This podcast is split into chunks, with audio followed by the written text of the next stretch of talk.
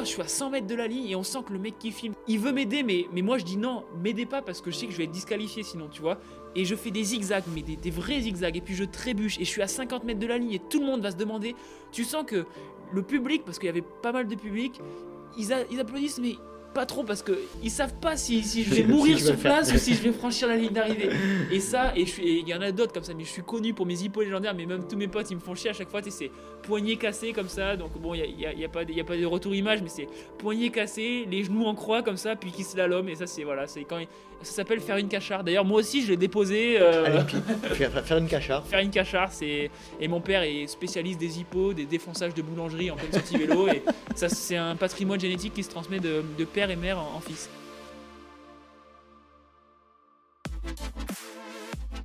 Salut à toutes et à tous, et je suis très heureux de vous retrouver pour un nouvel épisode du Let's Try Podcast. Cet épisode est particulier, d'une part parce qu'il a été enregistré en physique, ça faisait un moment qu'un épisode n'avait pas été enregistré de la sorte, et d'une autre part parce que euh, la rencontre d'aujourd'hui est à l'initiative d'un ancien invité qui n'est nul autre que Jeanne-Marguerite Solé, que je remercie énormément puisqu'il m'a invité à être accompagnateur euh, au trail de la Cité de la Pierre dans le village de Rox Sainte-Marguerite à côté de Millau. Et euh, puisque euh, Jeanne m'a invité à participer à cet événement, nous en avons profité pour enregistrer un épisode à trois avec un de ses amis que je vous présenterai juste après quelques petits messages que je souhaite vous faire passer en ce début d'épisode. Tout d'abord, je souhaite remercier du fond du cœur les, personnes qui m'ont laissé des avis et des 5 étoiles sur, euh, sur la plateforme Apple Podcast. Je pense notamment à Lulu6903, Origana, Moulzil, euh, Lucho6900, euh, CG98000 euh, et un message tout particulier à Canet682 qui euh, régulièrement me laisse des messages euh, à peu près une fois par semaine ce qui montre qu'il est très impliqué dans le projet et je suis très très ravi que, que Canet 682 euh, mette autant d'énergie à m'écouter et, et je le remercie de nouveau d'être un des fidèles auditeurs du LTP. Dans un deuxième temps, j'aimerais vous faire passer un petit message si vous souhaitez avoir des informations concernant les news du LTP et notamment euh, la dernière mouture de la newsletter que nous avons sortie dans laquelle nous parlons du projet de marque textile que nous créons avec mon ami Thomas, eh bien n'hésitez pas, vous aurez plusieurs moyens de vous inscrire à cette newsletter, notamment sur les réseaux sociaux ou encore sur un lien qui est présent dans le descriptif de l'épisode. Voilà, et enfin, si vous souhaitez apporter votre pierre à l'édifice du LTP, rejoignez la communauté des Patreons sur Patreon slash Let's Try le podcast. Allez, les messages sont passés, je vais procéder maintenant à la présentation de l'invité de l'épisode du jour. Je reçois donc dans cet épisode un étudiant à l'INSA de Lyon, grenoblois d'origine. Il est considéré comme l'un des potentiels futurs du trail running français et il est entraîné par le maître Pascal Balducci. Avec un palmarès impressionnant pour son jeune âge, il est champion de France de course en montagne en 2020 dans Dévoluy, vice-champion de France de course en montagne de trail court en 2019. Il excelle lors des grands rendez-vous avec une grande régularité. Nous allons parler de ses premiers pas de sport et de l'organisation qu'il doit mettre en place pour mener de front vie de sportif de haut niveau et vie d'étudiant. Nous évoquerons également ses plus bons moments de trail, ses rêves de course et nous terminerons par les éternelles questions rapides. J'ai eu le plaisir lors de cet échange d'être accompagné par un précédent invité qui n'est nul autre que Jeanne Marguerite Solé. Merci à lui d'avoir permis cet échange et de m'avoir accompagné dans l'exercice. Je ne vais pas vous faire patienter plus longtemps et voici ma conversation avec Jeanne et Sylvain Cachard. Aujourd'hui, je suis avec Sylvain Cachard et Jeanne Marguerite Solé. Salut les gars, comment allez-vous?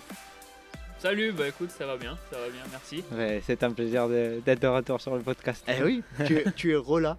Euh, alors je vais expliquer un petit peu la situation. Euh, tu m'as gentiment invité au trail des cités, euh, de la Cité de la Pierre, c'est ça, je prononce bien. Et euh, ben, je te remercie déjà énormément de m'avoir invité. Et puis tu as permis euh, cette interview avec Sylvain Cachard. Euh, donc merci pour, pour ça déjà Yann. Ben, avec grand plaisir. Je me suis dit qu'une occasion comme ça, euh, j'avais quelqu'un à, à inviter et c'était un passionné de trail, donc c'était toi. C'est très gentil. On peut commencer, vous, Sylvain, est-ce que tu peux nous expliquer d'où vous vous connaissez avec Diane? Ah bah ouais, bah écoute, euh, c'est vrai que moi ça fait euh, pas mal de temps que je cours. J'ai calculé il y a quelques années, ça doit faire ma dixième saison, tu vois. Donc euh, même si je suis jeune, euh, je cours souvent. Euh, mes parents ils sont- étaient dans le sud de la France, donc moi depuis tout petit je monte à fond romeu.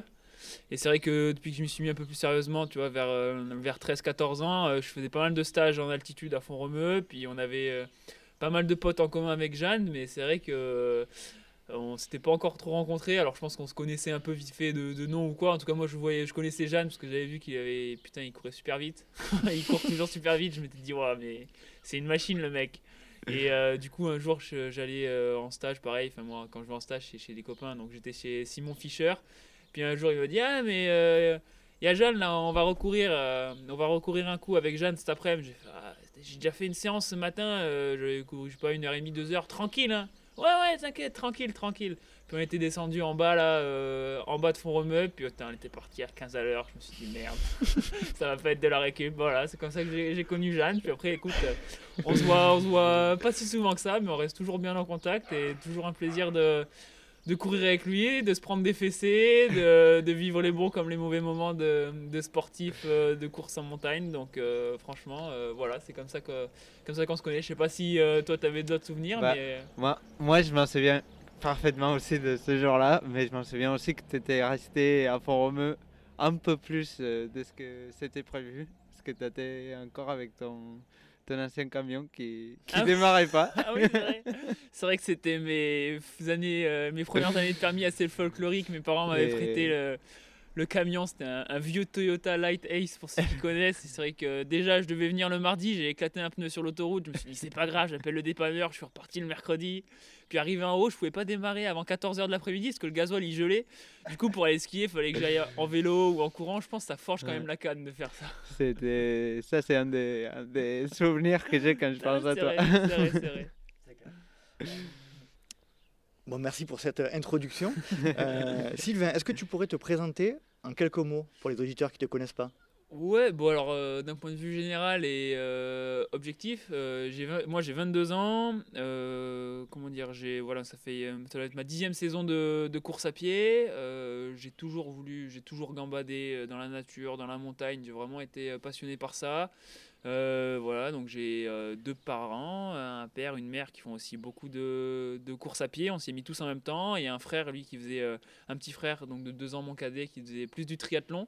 C'est vrai que maintenant, lui, il a un peu pris le chemin des études. Moi, j'ai- un peu oublié de prendre le chemin des études. Où je le prends, mais de manière un peu plus moins conventionnelle, on va dire. J'expliquerai après, Mhm. si tu veux. Bien sûr. Et, et du coup, voilà, moi, je, je vis ma passion un peu au jour le jour, à fond. C'est vrai que les perfs de l'année dernière, voilà, euh, m'ont permis de, comment dire, de, de pouvoir vivre, euh, vivre de ma passion. Et bon, bah, j'ai pas réfléchi trop. Je me suis dit, euh, vas-y, c'est ta chance. Je pense que je suis assez adepte euh, du moment présent et je pense quand on fait un sport comme ça, comme la course en montagne, qui nécessite euh, tant d'heures d'entraînement, puis bon, tant de souffrance en course aussi, parfois que faut être vraiment juste focalisé sur le moment présent. Et donc moi, c'est un peu euh, ma philosophie de vie. Donc euh, je me suis lancé, j'ai enlevé un peu de place aux études pour en mettre un peu plus au sport, donc étaler un peu plus mes études. hein. Moi, je suis en école d'ingénieur à, à l'INSA à Lyon, donc euh, c'est un cursus qui se fait normalement en 5 ans. Là, je suis plus parti pour, euh, pour 8-9 ans. On verra après. euh, on verra bien ce que la vie nous réserve, comme disait le bon vieux. Et puis, euh, et puis on verra. Non, franchement, donc moi, juste, je kiffe le moment présent. Je m'entraîne, je m'entraîne autant que mes jambes et mon mental euh, me le permettent. Et puis voilà. Après, euh, je partage des bons moments, que ce soit avec ma copine qui court aussi beaucoup, avec mes amis comme Jeanne, avec ma famille. euh. Puis voilà, tu vois, on se retrouve sur des beaux week-ends ensoleillés comme ici à Millau pour dans une veille de course. Donc il n'y a rien de plus excitant. Moi, c'est vraiment, clair. c'est vraiment la vie que j'adore. Bon, comme je le disais juste avant l'épisode, euh, tu nous as fait une réponse courte et concrète, donc euh, c'est pas. Ah non, mais moi je suis un cassos, j'ai la langue bien pendue, donc franchement, n'hésite pas à m'arrêter-. Et comme je te disais, c'est ce que j'adore. Moi, Bon, je bah, préfère voilà. quand on fait des réponses longues qui ont du sens et qui, euh, et qui apportent quelque chose que des réponses courtes et trop courtes. Non, non, mais écoute, voilà, n'hésite pas à m'arrêter, mais c'est vrai que quand Je te je, parle, je parle de ma passion, franchement, je suis inarrêtable. C'est parfait, je te taquine, hein, bien sûr. Yann, n'hésite pas, hein, pareil, à interagir avec nous, à poser des questions à à, ton ami, te couper la parole, à faire des signes. On n'a pas besoin de- d'additionner plus. quoi. Sylvain, est-ce que tu pourrais, euh, avec nous, rentrer un petit peu dans le détail de ton enfance? Qui étais-tu enfant? Quelqu'un de. Un enfant euh, renfermé sur lui-même, ouvert aux autres euh? Ah, je sais pas. euh, je pense que j'ai pas assez encore l'objectivité, tu vois, parce que finalement, euh, je suis encore- C'était il y a pas longtemps. Ouais, c'était il y a pas longtemps, hein, tu vois, 22 ans. Puis je pense je manque, je mange, je manque vachement d'objectivité et je suis toujours un enfant. Enfin, genre, euh, puis quand je vois mes parents qui partent euh, un mois en Slovénie à dormir dans, à dormir dans la voiture et à faire du vélo, je me dis, euh, ouais, bah c'est aussi des enfants et je pense qu'apparemment dans les gènes de Cachard, on est toujours des enfants, donc euh, je pense que je serai toujours un enfant. Mais en tout cas, tu vois, quand j'étais petit, j'étais vachement indépendant. C'est-à-dire, à 13-14 ans, je suis parti en internat pour aller en sport-études, en athlétisme, euh, donc cross-piste. Euh, j'ai fait ma crise d'ado avec mes parents hyper tôt. C'est-à-dire que j'ai eu une espèce de, de besoin de liberté. C'est-à-dire, tu vois, normalement, à 10-11 ans, euh, je sais pas si tu as, des enfants, mais moi, je m'imagine plus tard, si j'ai des enfants, tu vois, à 10-11 ans, tu les laisses pas partir tout seul, faire le tour du Mont Blanc ou quoi. Genre, euh, Euh, je te confirme que ouais, non. tu vois, genre moi à 10, 11, 12 ans, j'avais besoin d'un. Je- J'avais, je demandais une certaine liberté, une certaine indépendance que mes parents n'étaient pas prêts à me donner parce que bon normal tu vois j'avais j'étais en début de collège je m'en souviens à l'anniversaire le jour d'anniversaire de mes 15 ou de mes 16 ans je dis à mes parents de mère le, le plus beau cadeau que vous pouvez m'offrir c'est de me laisser aller faire le tour du Mont Blanc tout seul euh, Ah en ouais. rando et tout ils m'ont fait euh, bon ok tu vois et du coup j'y suis allé avec des potes je devais avoir 16 ans euh, Mhm. donc voilà, j'étais quelqu'un de assez euh, normal, tu vois, une scolarité euh, exemplaire euh, pour faire, enfin voilà, parce que je savais que c'était important, je prenais toujours du recul sur ce que je devais faire, mais j'avais toujours ce petit côté en moi de recherche de quelque chose en fait, et je l'ai trouvé quand je me suis mis vraiment à courir à, à 13-14 ans, tu vois, genre j'ai du mal à, à m'imaginer avant la, avant, avant la course à pied, et je pense que c'était vraiment une espèce de, de catharsis que, que je devais trouver, parce que j'étais Mhm. ouais, j'étais j'étais quand même euh, bourré d'énergie et parfois ça tombait en énergie bah voilà un peu Tu un peu trouvais, pas, tu, tu dévastatrice. trouvais pas le moyen de la dépenser c'est cette ça voilà énergie. tu vois une énergie un peu Mm. dévastatrice parfois je la contrôlais pas toujours alors euh, bon c'était toujours un- parfois un peu compliqué tu vois que là bon voilà j'ai trouvé la montagne euh, la montagne et, et l'effort physique dans la montagne c'est ça que j'aime T'as trouvé ton truc. c'est ça voilà donc euh, voilà une enfance pour faire une réponse claire et précise Non, pas, je pas dirais obligé. que j'ai eu une enfance euh, très normale, axée sur euh, les, les, les sports, euh, les sports de pleine nature, mais que mais qu'il fallait qu'ils soient là et que, que tant que j'avais pas cet équilibre avec les sports, ça pouvait être ça pouvait être parfois un peu rock and roll. Des frères, des sœurs? Ouais, bah du coup un petit frère, donc de deux ans mon cadet, qui a toujours été mon complice dans toutes les aventures qu'on faisait. Bon, alors moi j'ai toujours eu l'esprit très compétiteur et lui aussi.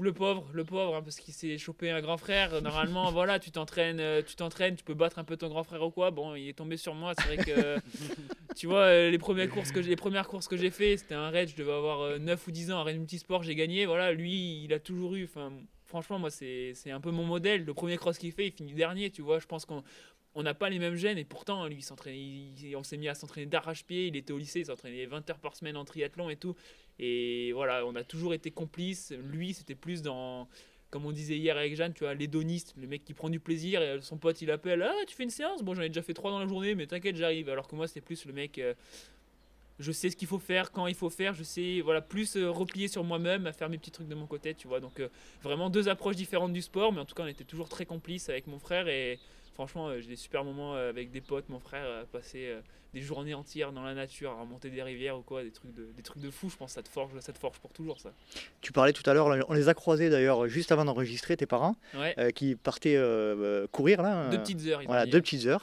Euh, comment ça s'est passé euh, la, la découverte? Alors, le positionnement que tu avais toi et ton frère par rapport à tes parents au niveau du sport, c'est plutôt eux qui vous ont fait découvrir le sport ou l'inverse? Alors le sport en général, c'est ma mère, elle, elle a eu un passé vraiment de nageuse, mon père de cycliste, donc euh, mon père c'était grosse cyclosportive, à 16-17 ans il pouvait faire 250 bornes avec 5 cols de- de- des Pyrénées, enfin vraiment, et, et- et c'était un très très bon cyclo, cyclotouriste, ma mère une, une très bonne nageuse à niveau régional et tout, ils ont toujours fait beaucoup de raids multisports. Quand ils étaient jeunes et tout, ils, bon, pas du tout en mode euh, compétition ni rien, tu vois, ils faisaient la fête, ils se couchaient à 5h du mat, le lendemain 8h, boum, ils se faisaient un, un petit triathlon qui s'organisait entre les potes et tout, tu vois. Que- et donc voilà, nous, on- ils nous ont fait vraiment découvrir le, le sport très tôt. Par contre, tu vois, ce que vraiment, avec mes parents, je, je m'entends vraiment bien, à part cette partie crise d'adolescence, tu vois, qui jusqu'à jusqu'à 13 ans que ça a duré, mais sinon, pour moi, ça a vraiment été. euh, Des modèles non, parce qu'on s'est mis à la course à pied en même temps, en fait. C'est-à-dire Mhm. que ma mère, à 40 ans, elle s'est dit Bon, euh, j'arrête de fumer. Je ah, non, elle s'est dit Je fais un triathlon, un, un marathon. Elle a fait 3h45. Elle fumait euh, 3-4 Ah oui. euh, clopes par jour. Elle s'est dit Tiens, je vais peut-être arrêter. L'année d'après, elle fait 3h12, je crois. Bon, elle avait 41 ans. Mhm. Et en fait, moi, j'allais au stade avec elle en courant et tout. Puis c'est vrai que, tu vois, du VTT, je faisais du VTT, de la planche à voile, de la CO, de... un peu touche à tout. Et la course à pied, ça m'a vraiment plu.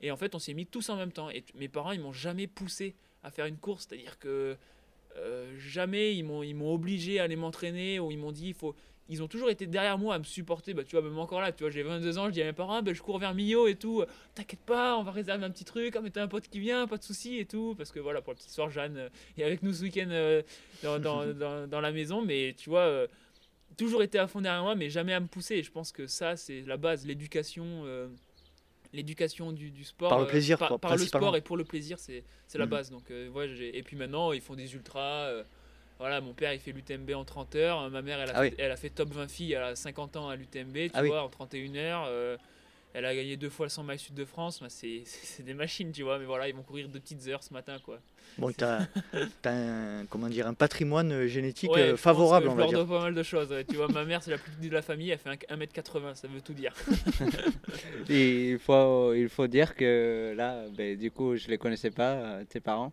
Et, ça m'a ça m'a vraiment plu, ce côté passionné qu'ils ont du sport. ah oui non mais Même il faut, il faut dire que, que ta mère, du coup, elle est venue en vélo. ah oui c'est ça ouais tu vois parce que Elle est venue en vélo de, de, de de Clermont-Lérault.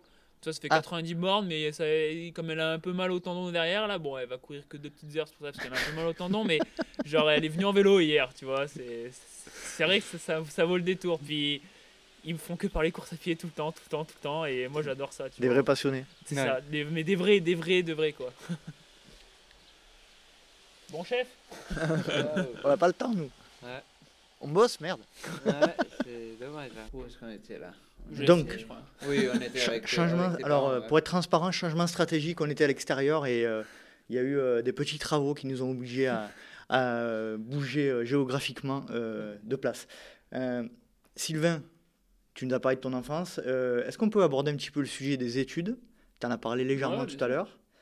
Alors, j'ai cru voir que tu avais eu ton bac euh, S avec 19,80 de mention. Est-ce que c'est vrai ou est-ce que c'est une légende? Putain, mais t'as bien fait ton Ah boulot, oui, ouais, j'ai- 1978 pour être précis. ah, euh. ah non, t'es pas allé à 19,80. Eh non, non, non, non. non. D'ailleurs, mon, ouais, mon papy qui est décédé depuis m'avait donné, tu sais, c'est la tradition de donner un peu d'argent quand t'as ton bac, m'avait Ouais. donné les 5 euros et sur le papier il est marqué pour les 0,22 manquants. Voilà, pour la petite histoire. tu vois, ça montre un peu le- le- l'excellence, tu vois, l'esprit d'excellence dans la d'excellence, famille. Euh, non, c'était juste, une, c'était juste une blague. Non, c'est ça, en gros, moi euh, j'ai toujours été très scolaire. Euh, Il y a vraiment une différence entre être intelligent et être, euh, et être bon à l'école. Mhm. T'as des, t'as des mecs hyper brillants, intelligents qui réussiront jamais à l'école. Faut être scolaire. Tu vois, mes deux parents, euh, voilà, j'ai grandi dans ce milieu éducatif. hein. Mes deux parents sont profs. Ma mère est prof de bio, mon père est prof de maths. Donc, euh, si tu veux, euh, depuis tout petit, j'ai été formaté à ce que les profs me demandent. Toujours prendre du recul sur bon, si le prof te demande ça, qu'est-ce qu'il qu'est-ce qu'il attend de toi? Et donc, euh, voilà, ça m'a permis de. Comment dire de... Avant de me donner à fond dans le sport, il fallait bien que je me donne à fond dans quelque chose. Donc, euh, c'est vrai que je travaillais pas mal. Bon. euh, pas non plus à ne pas voir mes potes et tout, j'étais toujours très sociable à être dans la nature et tout, mais disons que quand j'avais des devoirs, je les faisais, et puis quand je fais quelque chose, j'aime bien le faire bien, alors, alors voilà. Ça a donné voilà, ça, parce que le bac, c'est une référence en France, mais ça veut, ça veut pas dire grand-chose finalement. Avec 80%, ou plus de 80% d'obtention, Voilà, on peut se dire ça. que c'est pas non plus euh, effectivement quelque chose qui est C'est très ça, marquant. voilà, marquant, mais quoi. voilà, euh, comment dire... euh, Mais pour l'avoir avec petit esprit compétition, Ouais. voilà, Pour l'avoir, pour l'avoir avec ces- cette moyenne-là, Ah, mais pour la même... petite histoire, tu vois, dans ma classe, j'étais le troisième. Ah oui. Il y en a un qui a eu 20 et un qui a eu 19,9. D'accord. Donc, euh, si tu veux, on se tirait bien la bourse et ça nous tirait un peu vers le haut, tu vois, c'était c'était vraiment sympa. Euh, donc voilà, euh, jusqu'au lycée, euh, je savais pas quoi faire. Je savais que, si tu veux, moi j'avais pas encore euh, fait de, haut niveau ni rien vraiment. Je faisais des, des crosses de la piste et puis quand je rentrais le week-end, bah, je faisais des sorties de 5-6 heures avec mes parents quand ils faisaient des, ultras. Tiens, Sylvain, je suis dans mon dernier bloc, il faut que je fasse 6 heures, je suis un peu fatigué. Bon, bah, je viens avec toi, pas grave, j'ai cross, cross dans 10 jours, mais c'est pas grave, tu vois. On, on est là un peu pour, pour s'amuser. Et bon, après, j'ai intégré l'INSA, j'ai eu mes premières sélections en équipe de France. Alors, est-ce que tu peux préciser ce que c'est l'INSA d'ailleurs Ouais, alors l'INSA, c'est l'Institut national des sciences appliquées. Donc, c'est une école d'ingénieurs, euh, c'est un groupe, euh, un groupe d'écoles d'ingénieurs en France. Qui est sur Lyon, c'est Ouais, ça? donc l'école mère est sur Lyon, ensuite il y en a une sur Toulouse, sur Strasbourg, euh, sur le centre Val-de-Loire et euh, il doit y en avoir une autre à Rennes. Mhm. Et donc voilà, c'est une école très réputé euh, quand même au niveau de l'ingénierie. Donc euh, normalement ça se passe sur euh, deux années de cycle préparatoire. Maintenant ça s'appelle FIMI, formation initiale au métier de l'ingénieur. Donc c'est au sein de l'école. D'accord. C'est une sorte une prépa, une prépa intégrée. Mhm. Et ensuite il y a trois années de, de département spécialisation. Donc ça dépend en fonction des, des INSA dans lesquels on est. Mais à l'INSA Lyon il y a neuf départements. Ça va du sciences et génie des matériaux à l'informatique, à la biomécanique, à la biomé, euh, à la bio, euh, bioinformatique, euh, génie mécanique, euh, gé- génie civil, urbanisme, etc. Donc on choisit. Euh, ce qui est bien, eux, et moi j'ai réussi à l'intégrer, donc j'ai bon, galéré à l'intégrer, mais c'est la section sport au niveau. Donc en gros, ça permet d'aménager cette scolarité. Mhm. Le cursus basique, c'est les deux années de prépa intégrées. Au lieu de les faire en deux ans, on les fait en trois ans. Et puis ensuite, le département, on choisit soit si on arrête un peu notre projet sportif, ben on fait le- en- les trois ans en trois ans normal. Soit on peut les faire en quatre ans. Soit si vraiment pour les, sportifs, euh, les Olympiens ou euh, voilà ceux qui ont euh, bah, ou les sportifs voilà euh, professionnels qui vivent euh, de leur passion ou quoi et qui préparent du coup plus leur après carrière, ils peuvent l'étaler encore plus et c'est ce que j'ai fait du coup. Et tu vois voilà ce que ce que ce que j'aime bien avec l'INSA c'est que euh, j'ai pas mis la charrue avant les bœufs. C'est-à-dire que je suis sorti du lycée, voilà, j'avais un dossier béton, je pouvais aller j'ai demandé les plus grandes prépas et tout, je pouvais aller un peu là où je voulais.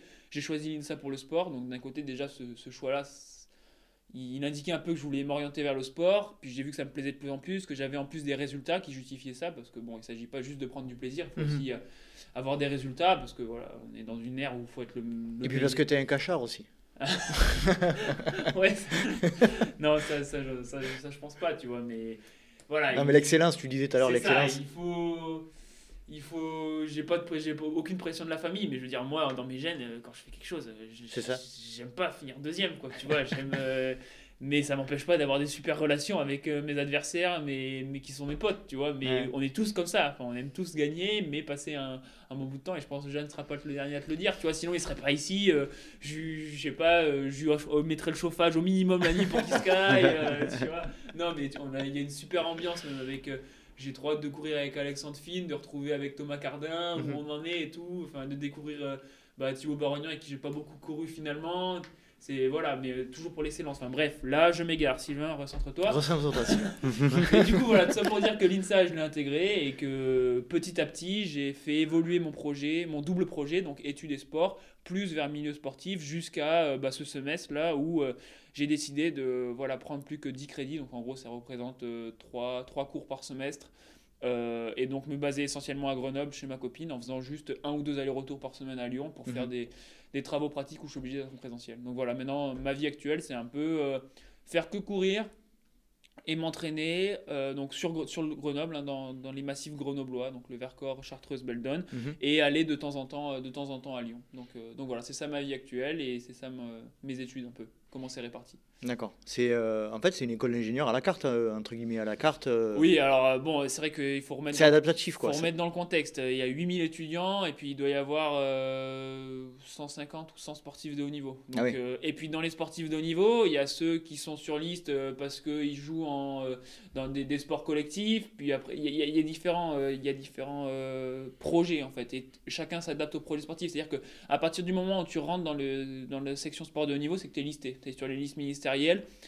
Ou alors dans les que tu joues en national, donc parce que c'est très dur d'être en équipe de France, par exemple de basket, de handball Mhm. ou de n'importe quel sport collectif.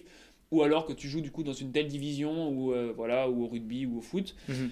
Et après, en fonction de ton, donc ça, si tu rentres avec ce, ce statut-là, tu peux faire euh, les deux premières années en trois ans. T'as aucun cours en amphi, euh, donc c'est le lycée, c'est encore le lycée. Ça a été assez dur à vivre sur la fin parce que du coup, tu as envie d'avoir plus d'indépendance, plus sûr. de liberté, etc. Mais au moins, ce qui est bien, c'est que ça te permet de te raccrocher. Tu es énormément pris en main. Les, profs, moi, ça m'a toujours choqué. Les profs, c'est bon, faut qu'on fasse une interro là. euh, quand? Ah ben là, moi j'ai les mondiaux, là, moi j'ai les JOJ, là j'ai les championnats d'Europe, là une Coupe d'Europe, la bidule. Bon, Ouais, Ils sont hyper à l'écoute en fait. Ah, donc on va le Enfin, faire ce ils savent- week-end-là, et puis pour toi, toi, toi, tu le passeras là, je te ferai un autre sujet, toi, toi, tu le feras en distanciel ici, toi, toi, t'es en stage, voilà. ça doit être simple que pour les profs ça. Ah, mais voilà, mais, mais en même temps, c'est un, je veux dire, ils sont pas plus payés, c'est vraiment un choix de leur part, tu vois. Et Hmm. puis souvent, on n'est on n'est pas les plus euh, scolaires ou les plus, parce que finalement, on a tous notre, tous notre domaine où on est bon. Euh, autre part, et du coup, on n'est pas forcément les plus assidus, les Mm. plus. Comment dire Et puis, on a Vous n'êtes pas forcément les plus focus aussi C'est ça, puis on a tous une énergie débordante. Si on fait tous du sport H24, c'est qu'on est tous, imagine, euh, 30 surexcités dans une classe, tu vois, à, à faire de la mécanique des fluides ou quelque chose comme ça. Enfin, je veux dire, le prof, faut qu'il s'accroche quand même pour nous faire rentrer quelque clair. chose dans la tête. Donc, euh, je vois, ce que je veux dire, c'est que ces profs-là, ils sont vraiment, euh, ils sont vraiment balèzes euh, dans le sens où. Bah, euh, ils, ils donnent un peu de même pour, euh, pour finalement no- notre projet sportif. Donc, voilà, tu vois, ça, se passe comme ça, c'était les années de prépa, et ensuite chacun part un peu dans le département qu'il veut. Donc moi je me suis spécialisé en informatique pour deux choses, parce que bon, j'aime bien les maths, j'aime bien l'informatique, et puis c'est aussi quelque chose que tu peux beaucoup travailler à distance. Donc moi ça m'arrange, hein. je reste beaucoup en montagne, et puis euh, je fais beaucoup de travail, même avec mes, ce qu'on appelle mes co-TP, donc mes camarades qui font pas, pas forcément du sport. Mais euh, voilà, on peut discuter, faire les projets sur des documents partagés, sur l'ordinateur, je peux travailler un peu où je veux. Donc c'est aussi pour ça que j'ai choisi ça. Et là, à ce moment-là, on est un peu lâché, euh, lâché euh, parmi ce brouhaha d'étudiants classiques, on appelle ça Mhm. les étudiants classiques, tu vois, qui font pas de sport. Et là, c'est à nous de nous adapter et c'est vraiment une confrontation avec le monde réel où, voilà, moi je m'imagine pas forcément ingénieur plus tard parce que j'ai envie de faire de la course à pied, mais je veux dire où quelqu'un qui sera amené à faire de, de- bosser en tant qu'ingénieur doit s'adapter, tu vois. Bah, tu disais que tu étais chef de projet ou quoi, c'est s'adapter. euh, euh, qui peut venir euh, expliquer vraiment en quoi consiste ton projet, dire bah voilà là moi je m'entraîne beaucoup pour tel objectif, je suis pas trop disponible, mais alors c'est à dire qu'à un autre moment après ton objectif, il faut que tu te rendes disponible plus pour les aider, etc. Donc, euh, donc voilà, là j'en suis à la deuxième partie de l'INSA et, euh, et écoute pour l'instant je suis qu'avec des personnes euh, hyper compréhensives, des, avec mes des co-TP, des camarades qui m'allègent énormément au niveau du travail, des professeurs, voilà mon directeur des études si tu veux il a fait l'UTMB, mon prof d'algorithmie il avait fait l'UTMB aussi, donc si tu veux... quand Dans je leur demande, euh, je peux aménager le cours, ils me disent euh, oui, oui, mais sinon, t'as fait- t'as prévu quoi de faire, de faire quoi comme course, tu vois Et, euh, et ça, c'est, ça, c'est trop cool. Donc pour l'instant, je suis vraiment dans un environnement hyper propice à l'épanouissement. Et donc, ça, c'est, l'INSA, c'est vraiment ça, quoi. Ah, C'est cool. Ben, c'est un beau euh, plébiscite pour l'INSA alors du coup. Ouais, ouais, mais je suis même pas payé ni rien. hein. Non, non, c'est euh, moi qui les paye chaque on année sent- parce qu'on a des frais de scolarité. Donc, euh, non, non, euh, moi, c'est Tu, vraiment. leur- tu leur demanderas un remboursement. du coup. ouais, c'est ça. Non, non, mais franchement, tu vois, c'est vraiment quelque chose, euh, moi, que, que, j'aime, que j'aime vraiment bien, tu vois. C'est vraiment, euh, c'est, vraiment un super équilibre. Ça convient peut-être pas à tout le monde, mais je trouve que c'est, un super équilibre et que, bah, pour l'instant, ça, ça me convient, quoi, tu vois. Enfin, Mhm. je, suis heureux, je suis heureux dans ma vie de tous les jours et Ça se sent. ce qui viendra après, on verra bien, mais en tout cas, moi, je kiffe le moment présent. Donc, C'est euh, bien. voilà. C'est bien, ça se sent, c'est cool. Euh, on en a parlé tout à l'heure. Est-ce que tu peux évoquer avec nous ton, premier ton premier souvenir de sport? Est-ce que tu t'en rappelles? Ouf. Euh, mon premier souvenir de sport, ah bah si, si, si, bah c'est, euh, je pense que ça doit être ma première compétition, parce que je te l'ai dit, moi je suis quand même un, un très grand compétiteur, et, euh, il- la compétition c'est, quelque chose qui m'anime un peu, alors pas tous les jours, mais quand je me rapproche d'une compétition, je sens que je me transcende plus à l'entraînement, etc. Et ça a été un raid multisport, donc c'était à l'UNAS, donc pas très loin d'ici, quand tu montes, tu as dû monter sur le plateau là, Mhm. du Larzac, et bah juste avant de monter sur le plateau du Larzac, tu passes l'ODEV et c'est un raid euh, qui était organisé. Et moi, ce que j'adorais, c'est que c'était pas euh, le côté euh, fédéral, genre euh, ouais, bah t'as 9 ans, bah tu cours 800 mètres, toi t'as 12 ans, bah tu cours 1 km 5. Non, là, a- c'était un raid de. On devait avoir. euh, c'était de 8 à 12 ans, un truc, ouais, 8 à 12 ans. Mais il faut se rendre compte, on avait une section de VTT où il y avait des descentes de. J'avais l'impression des descentes de malades et tout, mais ça faisait une heure d'effort. J'avais 8 ou 9 ans, tu vois. Et t'enchaînais VTT, euh, course à pied et euh, descente de rivière avec un peu de CO. T'en rends compte euh, Les gens qui font ça de 8, pour des gens de, de, ça de, de 7 à 11 ans, parce qu'après tu passes sur le raid ado. Et c'était un truc, mais moi je partais à l'aventure, tu vois. Et pour la petite histoire, donc c'était la période où j'étais pas très très sage dans ma famille. Donc la première année, je devais le faire. Et puis une semaine après, je faisais. une semaine avant, j'avais pas du tout été sage avec mes parents. Ils m'avaient privé de la course, tu vois. Donc j'étais allé le voir, mon frère le faisait et tout. Et moi, j'avais pas le droit Oh, de le terrible, faire. c'est Et ça, terrible. et ça, c'est mon premier souvenir de sport. C'est-à-dire que moi, j'étais là et je courais, je courais dans tous les sens et j'avais pas le droit de le faire. Et mes parents Ah me là. disent maintenant, ils me disent horreur. on s'était tellement retenu de te dire bon allez vas-y mais en même temps t'avais tellement été un putain de vilain chenapan que on pouvait pas on pouvait pas te, sinon c'était pas d'un point de vue éducation c'était pas possible et donc l'année d'après j'y suis retourné et, et je l'ai gagné tu vois le truc et, euh, et c'est mon premier souvenir de sport quoi. C'est c'est vraiment euh, ce départ en VTT où tu joues des coups de la descente à fond les ballons qui à mourir enfin tu t'en fous t'as le dossard sur le dos t'es plus toi-même quoi tu vois. Et puis cette section course à pied où je savais pas que c'était un trail mais hyper euh, hyper raide tu vois ça allait faire euh, 3 bornes 200 mètres de dénive tu Ah vois, ouais. donc un truc Ah vraiment raide. et je pensais qu'on était disqualifié si on marchait. Du coup en fait à chaque fois que je, je me forçais à courir tout le temps mais j'en pouvais plus tu vois Et à chaque fois qu'il y avait personne qui me regardait, ah, je marchais un peu, tu vois. Et puis dès qu'il y avait quelqu'un, je me remettais à courir parce que je savais pas, tu vois. Et ça, c'est mon premier souvenir de sport. Et quand j'y repense, ça me fait délirer. C'est clair. C'est clair. Tes premiers euh, pas de trail, tu t'en rappelles? Ouais, bah, ça doit être ça. hein, C'est mais- le même- c'est les mêmes moments en fait. Ouais, ouais, c'est. En fait, le trail, on discutait avec Jeanne. euh, le trail, ça veut tout. C'est c'est- c'est le label commercial, tu vois. Mhm. Mais pour moi, c'est courir en montagne, courir dans la nature. Courir course en montagne, pareil, ça a été un label qui a été repris par la Fédé euh, pour désigner juste une course avec du dénivelé. Mais pour moi, le, truc le plus simple au c'est prendre une paire de baskets et aller courir. Alors, il se trouve que j'adore la montagne, donc j'ai toujours courir en montagne. Mais pour moi, mes premiers pas. euh, bah, de, course en montagne, euh, ça a été euh, ah, peut-être peut-être avant où on allait toujours au ski vers la plagne là-bas et puis il y avait une course, bah, finalement c'était une réelle course en montagne, la Prajourdan qui faisait 10 bornes, une course de côte, 10 bornes, 800 de plus, 800 de des plus, je m'en souviens. Et, euh, moi, et du coup on s'était mis avec euh, mon père, ma mère, euh, mon frère et moi, bien sûr, euh, grosse compète, hein, tu mets 4 cachards sur de départ, c'est insoutenable. Euh, la veille, euh, tout le monde est là. Tout le monde se fait la gueule. euh, non, non, bien sûr que non, mais genre tout le monde est là, oh, ouais, je suis sûr que je vais me battre et tout. Mais c'était, tu vois, c'est de la compétition, mais ça reste hyper enfantin, tu vois, c'est ça qui. Ouais. Parfois la compète, c'est pas assez enfantin. Moi, c'est ça, c'est de la compète en mode. On met des petites vannes, des petits trucs, mais ça reste euh, bonne ambiance, tu vois. Ah, c'est Et, intéressant ça. et du coup, je pense que. Je crois que j'avais battu ma mère, mais que mon père m'avait battu, euh, m'avait m'avait battu même au sprint, je crois. Donc, euh, tu vois, aucune, euh, aucun scrupule. Aucun scrupule. Donc ça doit être ça, tu vois. Et ça, ça devait être, euh, mais ça devait être quand même euh, un an après le raid dont je t'ai parlé, tu vois. Donc euh, c'était, mais ça c'était déjà plus du. du- C'est c'est intéressant ce que tu as dit sur la, sur la compète côté euh, positif et pas, pas sur l'aspect euh, négatif de la chose. Ah bah ouais, bah pour Com- moi là, pour comment, moi, comment tes parents ils, ils inculquent cet aspect compétitif, mais ça, euh, sans que ce soit négatif ah mais ça j'en sais rien. Ça je, ça je sais pas parce que tu subis le truc quand t'es petit, mais tu t'en rends pas compte. Genre. euh, Enfin, tu subis, genre, c'est l'éducation, de toute manière, c'est un grand point d'interrogation. Comment ils ont fait que, à ce moment-là, ici, on est en train de parler de ça, que je suis hyper épanoui dans ma vie, que je fais du sport et tout? Enfin, est-ce que ça vient de l'éducation? Est-ce que c'est inné? Enfin, j'en sais rien. En tout cas, ce qu'ils m'ont toujours inculqué, c'est euh, faire le meilleur de soi-même, tu vois, et s'aider des autres pour donner le meilleur de toi-même. Enfin, moi, Mhm. ce que je kiffe en compète, si demain tu me mets tout seul sur le parcours du trail de la Cité de Pierre, bah déjà, je vais stresser parce que je sais qu'il va falloir que je me fasse mal sans aucune raison tout seul, tu vois. Alors que là, je stresse pas. Je sais qu'à un moment, dans la dernière bosse, il y aura toujours mon petit, mon petit Jeanne qui me passera devant et qui me dira Allez, mon gars, accroche Et je vais dire, putain, il est fort le con Tu vois? Et je veux dire, euh, ouais, je, vais être obligé de, de me surpasser grâce aux autres. Et je pense que la compétition, c'est avant tout ça. Ça me permet, à l'entraînement, quand j'approche une compétition, euh, typiquement deux semaines avant, deux semaines avant une compète, de me dire Allez, là, je fais la dernière séance et, de sortir des temps ou des vitesses ascensionnelles ou des trucs que j'avais jamais fait avant parce que je pense à la compète, tu vois.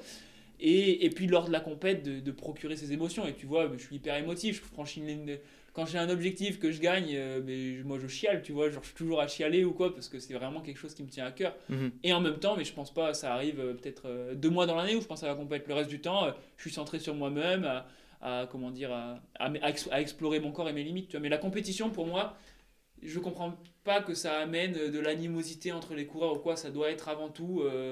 Euh, voilà, on est là tous Pour pour, se euh, surpasser. voilà, mais par contre, jamais de la vie je finirai main dans la main avec quelqu'un, par exemple, tu vois. Mhm. Parce que pour moi, j'ai trop de respect pour mes concurrents, pour leur dire finalement, bah vas-y, les 5 derniers kilomètres, on va doucement et on finit main dans la main. Pour moi, c'est un manque de respect. Le mec, il s'est entraîné deux mois pour ça, ou trois mois, ou même toute sa vie pour cette course, et finalement, moi, en tant, moi, en tant qu'adversaire de, de cette personne-là, et bah, je suis pas à la hauteur. C'est-à-dire que j'ai pas réussi à ce que le mec se surpasse, tu vois, finalement. Alors, c'est pour ça que moi, et tous mes amis le savent, jamais de la vie euh, je finirai main dans la main avec quelqu'un. Je préfère largement, et je suis nul au sprint, hein, donc à chaque fois je me fais battre.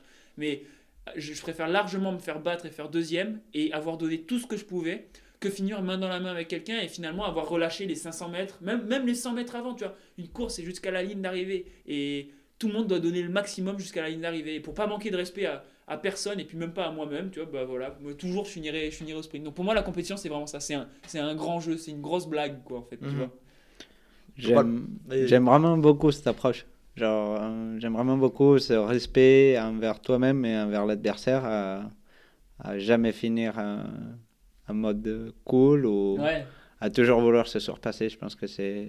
Est-ce qu'on peut l'appliquer, ce- cette logique, dans, dans le cas, par exemple, d'un gros ultra qu'on a, on a vu, par exemple, François Daen et, euh, euh, Et Benoît Girondel. et Benoît Girondel finir main dans la main Est-ce qu'on peut appliquer ce concept-là euh, sur un gros ultra? Moi, moi j'ai déjà fini à la main avec euh, d'autres gens, mais je m'étais jamais fait cette réflexion qu'aujourd'hui elle nous fait Sylvain. Et, et je pense que je le ferai, je le ferai moins, au moins souvent en tout cas.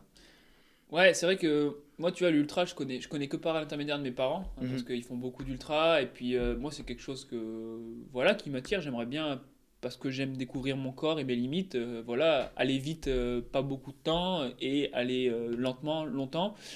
Je pense que sur un ultra, c'est quand même différent, parce que est-ce que c'est c'est avant tout une compétition contre soi-même, dans le sens où moi, je me plais à me dire, ouais, le jour où je fais un ultra, même si j'arrive sur le stade de la Redoute à la Diag avec quelqu'un, je lui fais un 400 mètres tu vois. Parce que, parce que voilà, pour l'instant, j'ai 22 piges, euh, je suis fougueux et voilà. Mais je me dis, est-ce que finalement, t'as passé 24 heures? Enfin, Mm. déjà, euh, voilà, je vais pas les juger parce que je, je, je les connais pas personnellement, j'ai jamais fait d'ultra, etc. Donc, euh, tout ce que je peux te dire, c'est euh, que moi, maintenant, là où j'en suis et les formats de course que je pratique, euh, c'est pas dans mes C'est pas c'est pas dans mes valeurs C'est de pas concevable voilà pour c'est pas concevable pour le Mm. respect mais de tout de l'organisateur même de, de la discipline. Parce que c'est vrai que c'est souvent décrié que le trail c'est de la randonnée et tout. Mm. bah oui si on commence à finir main dans la main ça peut être aussi décrié. Et nous en tant que coureurs élite euh, on est un peu la vitrine de cette discipline et donc euh, forcément euh, j'ai envie de montrer que cette discipline c'est une discipline noble avec beaucoup d'efforts qui est Mhm. dure etc de compétition et C'est ça, mais pas voilà. tirer vers le bas le- la, la- la discipline par C'est ça, voilà. Mais après, voilà, un ultra, encore une fois, est-ce que c'est une compétition? Mais c'est, c'est- ça a l'air, en tout cas, de, de, de ce, que je, de ce que je connais, hein, parce que finalement, je connais assez peu l'ultra trail, mais ça a l'air vraiment d'être une, d'une aventure en soi. Et c'est vrai que, par exemple, imaginons que je vais faire un sommet avec Jeanne ou n'importe quoi. Et ben à la fin, j'ai trop envie de le partager avec lui, quoi. C'est, tu vois, si on fait, je sais pas, n'importe quoi, on parlait de l'Aneto ou même du, du Mont Blanc, ou alors on part faire, euh, je sais pas, le tour du Mont Blanc ensemble en courant ou avec n'importe qui, un pote ou quoi. Mais la dernière descente, il est pas bien, je l'attends, j'ai envie. Ou, ou l'inverse, j'espère qu'il m'attendra parce que j'ai envie de partager avec lui ce moment où on se prend dans les bras, on a fini, quoi, on est content. Voilà, mais est-ce que après, euh, entre une aventure personnelle avec des amis et puis finalement euh, être un concurrent, parce que voilà, est-ce que Benoît Girondel, dans ce cas-là, et François Daniel sont particulièrement des grands amis, ou est-ce que j'en sais rien encore, tu vois. Donc euh, je peux pas trop me prononcer, euh, j'attends de voir ce que c'est un ultra, Mhm. mais je, con- je conçois en tout cas que ce soit différent que des, des formats qu'on pratique en tout cas. Enfin, je sais pas ce que tu Ouais. en penses, Jeanne, mais. Oui, tout à fait d'accord. Moi, je connais pas, je connais pas forcément non plus. Ah, mais dans les, dans les formats courts, où l'esprit, où le côté compétition euh, est très très important, ou est à la base de ces, ces genres de formats, je pense que tu as, toute la raison dans ta réflexion. Mm. Dans, les formats, dans les formats longs, je pense que ce que tu dis, c'est une aventure. C'est peut-être tu as partagé toute la- l'aventure avec quelqu'un que tu connaissais pas, et, et au bout de 24 heures, il est il est plus un inconnu, il est, Bah il ouais, est un ça. bon copain, donc euh, peut-être c'est ce dont tu as envie, c'est de, de l'attendre, de lui donner la main et d'arriver ensemble plutôt que lui faire un sprint euh, Mhm. à la fin. c'est peut-être pas simplement pas comparable en fait Non, c'est pas le même Je sport, pense j'ai que c'est deux sports complètement différents. Pour moi, pour moi c'est vraiment deux sports. Mm. Et mais c'est deux sports qui m'attirent de ouf. Genre mon rêve, ça a toujours été de gagner Sierzinal et l'UTMB dans la même année, tu vois. C'est-à-dire le mec qui fait ça, c'est vraiment le mec qui court en montagne, le meilleur court en montagne, sur des formats courts, des formats longs et tout, parce que c'est séparé de trois semaines, tu vois. Je pense que c'est un truc, je crois qu'il y a que Kylian Jornet qui a dû faire ça, tu vois, je pense. Et euh, mais c'est un truc euh, quasiment impossible. Mais pour moi, c'est vraiment deux disciplines différentes. On dit le skyrunning, la course en montagne, le Ah trail, oui. tout ça c'est pareil, tu vois. Tout ça c'est les mêmes registres physiologiques. Tout ce qui est inférieur à 8 heures avant la dérive cardiaque, c'est les mêmes registres physio, etc. C'est- pareil. L'ultra, c'est vraiment quelque chose à part. Et je pense Mhm. que ouais, c'est tellement une grosse aventure que le mec, il a tellement vécu avec toi des moments forts que même si au départ tu le connaissais pas, en 24 heures, ça peut être devenu un, un super pote, tu vois. Et C'est clair. mes meilleurs potes de course en montagne, euh, bah, il y a Yo- un Johan Bojar, je l'ai rencontré sur ma première Selec, euh, et on est mes super potes, tu vois, et on se voit tout le temps maintenant et tout. Et donc je me dis, même sur une course en montagne, un format de 40 minutes, et une aventure sur un week-end, ce qu'on peut vivre ensemble, et bah, j'ai l'impression que ça va être un pote pour toute la vie, tu vois. Mhm. Euh, Jeanne, c'est pareil, on se retrouve en passe d'agonie sur des courses, à Méribel, on les court ensemble, enfin. Même si on est, on n'habite pas au même endroit, on est des super potes. Et je me dis, sur un ultra, peut-être qu'en 24 heures, c'est un condensé en fait c'est ça, voilà. Oui. Donc franchement, j'ai du mal à me prononcer ou à donner mon avis là-dessus. J'ai juste Mm. hâte de voir ce que ça fait, quoi. Je pense, je pense euh, sans l'avoir vécu, que, que nous, on vit la vie à une certaine vitesse, mais que dans une ultra, ça, la vie passe à une vitesse beaucoup plus importante. tu as Oui, beaucoup oui. plus de choses qui t'arrivent, tu as beaucoup plus d'émotions, tu as beaucoup plus Mhm. d'intensité dans, dans ce que tu sens, et ça peut faire que, voilà, que ça crée des relations, des liens qui, Mm. Qui pour nous, ben, se créent un peu plus lentement, ou pour les gens lambda qui qui font pas de sport peuvent se créer un Mhm. peu plus lentement. Ouais, mais je pense, je pense que, je pense que, ouais, je suis bien, je suis bien d'accord avec toi en tout cas. On salue euh, Johan Beaujard que j'ai reçu dans l'épisode. Dans le, dans Oui, je l'ai reçu. Il n'est pas encore sorti l'épisode. Alors quand Ah. euh, l'épisode qu'on est en train d'enregistrer sortira, celui de Johan sera déjà sorti. Ok, bah c'est un super gars, un Euh, super il sortira certainement euh, mi-avril ou mi-mai. Donc on salue Johan et on a passé un super moment aussi. Sylvain, euh, à quel moment tu as pris conscience que tu pouvais performer? Ah, Question prendre- difficile. Ouais. Prendre conscience. Prendre conscience, je sais pas, parce qu'en fait, j'ai toujours pas pris conscience, je pense. Parce que finalement, ce que je fais pour moi, c'est normal. Et ce serait un manque d'humilité de, de ma part de dire, ouais, là, en ce moment, franchement, je suis trop fort. Enfin, non, pour moi, juste, je vais courir tous les matins, euh, comme tous les matins. euh, depuis- C'est logique, alors. Ouais, depuis 12 ans, si tu veux. Par contre, j'ai toujours eu envie de performer. Genre, euh, on avait un voisin de mes parents qui faisait plein d'ultras, la Diag, la l'UTMB et tout. Chaque fois qu'il revenait de ses ultras, mais moi, je devais avoir ouais, 10 ans, tu vois. On y allait, on regardait l'UTMB, puis moi j'étais là, mais quand j'y repense, j'ai trop honte, tu vois, mais j'étais là, ah, moi de merde, je le gagnerai. Ah, mais je vous dis, je le gagnerai là. Et pourquoi il marche là? Moi je courrais là, la prochaine fois. Tu vois, et, j'avais 10 ans, quoi, tu vois, donc cette envie de performer, cette envie de, de, de me surpasser et tout, je l'ai je l'ai toujours eu. Enfin voilà, quand je fais quelque chose, je le fais toujours à fond. Et il me fallait juste que je me trouve finalement le domaine qui n'allait pour, le, pour lequel ma passion n'allait pas s'épuiser, tu vois. Et il se trouve que ça a été la, le courir, courir en montagne, courir dans la nature, c'est ça, c'est ça vraiment que j'aime. Et, euh, et prendre conscience que, que je performe, euh, je pense que c'est des très petites secondes quand tu franchis une ligne d'arrivée et qu'on se dit souvent, euh, par un manque d'humilité, on peut se dire oh, je me suis surpris moi-même. J'ai horreur de cette expression parce que ça fait, ça fait vraiment très, très vaniteux. Genre, euh, je pensais pas être aussi fort et tout. Mais, mais en fait, pendant les, les petites secondes d'endorphine que tu as après une ligne d'arrivée, souvent où tu pleures ou des choses comme ça, c'est ces quelques secondes où tu te dis mais jamais de ma vie je pensais atteindre ce niveau-là. Et c'est des trucs, et heureusement, que tu oublies très vite, tu vois que tu très vite, et le lendemain, je suis redevenu euh, le Sylvain euh, pas trop confiant en lui, euh, qui se dit, bah mince, est-ce que là ça va, est-ce que là ça va pas, qu'est-ce que je peux faire pour aller mieux, et toujours à chercher, à chercher à m'améliorer, etc., tu vois. Mais je me souviens très bien, la première fois, ça a été ma deuxième place au Trophée Onasego, donc c'est une manche de Coupe du Monde de, de course en montagne en Italie. J'étais allé pour la première fois, et bon, pour... euh, pour la petite histoire, en Italie, on est toujours, on est reçu comme des rois. C'est-à-dire qu'on arrive le vendredi, on a l'hôtel, la, la remise de. Enfin, voilà, Jeanne, je pense qu'au niveau, toi, tu as fait plutôt des sky race en Italie, mais je pense que vous aviez un peu les, les mêmes ambiances. Enfin, je sais pas ce que tu en penses. C'est la, euh, mais- la maison mère euh, de, la, de la course, euh, de la course à pied là-bas. L'ambiance en Italie, elle est toujours, elle est toujours magnifique. Euh, c'est un pays, un pays qu'on adore aussi. Et, Mhm. et l'ambiance, ça vaut, ça vaut vraiment le coup. Ouais, c'est ça, c'est vraiment, c'est dément, tu vois. Et donc pour moi, j'étais dans le pays vraiment de, de, la course en montagne, mais dans le sens courir en montagne, pas forcément juste course avec dénivelé, tu vois. Et il y avait euh, les frères de Mathéis, Xavier Chevrier, Francesco Pupis, et c'est des mecs qui ont été 5, fois champions d'Europe, champions du monde, et puis oh, putain, ils les appellent tous, c'était la veille pour, euh, pour défiler les dossards. Moi j'étais avec un de mes super potes, bah, Julien Rencontre, tu vois. Et euh, c'est lui qui m'avait fait inviter. Il avait dit alors, gars, non, mais t'inquiète et tout, invite-le. Moi, j'étais là, putain, j'ai intérêt à assurer, quoi, quand même. Et, et euh, il les appelle à la fin. Il disait Sylvain Cachard. euh, moi, j'étais là, oh, super. Et en fait, je fais deuxième. Je fais la course de ma vie. Ça a été la première fois que je fais la course de ma vie, tu vois. Et dans la dernière descente, je pensais qu'à une chose c'est pas possible, là. Je vais tomber, je vais faire quelque chose. Je descendais comme un dératé. Je me suis dit, mais là, il y a quelque chose qui va se passer. Je franchis la ligne, je pleure. Et je m'en souviens que j'avais écrit un texte juste après pour me souvenir de ces émotions. Et je l'ai relu, je le, je le relis assez souvent. Et en fait, c'était le truc de. Enfin, je l'ai fait quoi. Genre, euh, c'était bien moi. je- je- J'arrivais pas à savoir que c'était moi, tu vois. Et je pense que c'est- les, premières secondes. Alors, ça a duré peut-être 5 secondes sur la ligne d'arrivée où je me suis dit, où j'ai pris conscience que je pouvais faire de la performance. Mais ça s'est vite évaporé. Puis après, hop, 5 secondes de nouveau, euh, je les ai eu euh, bah, aux France de montagne, à Super Dévolu, tac. Où c'est vraiment, et c'est souvent quand, quand, je pleure, en fait, je, c'est que je, suis surpris en fait, tu vois. Mais ça, dure vraiment, euh, c'est très intériorisé et puis ça, ça dure vraiment très peu de temps. Donc je pense que tu vois, j'ai dû prendre peut-être 15 secondes dans ma vie, conscience que je pouvais parfait à, des moments différents, mais pas plus quoi. Mhm. Je ne sais pas si c'est un sujet euh, qu'on peut évoquer, mais à la, à la fin des, champion- des championnats de France à- au dévolu, tu as beaucoup parlé de ton grand-père. Euh, je ne sais pas si tu peux en Ouais, dire, quelques, non, en dire quelques mots. Chez moi, il n'y a pas de tabou. non, non, c'est vrai que.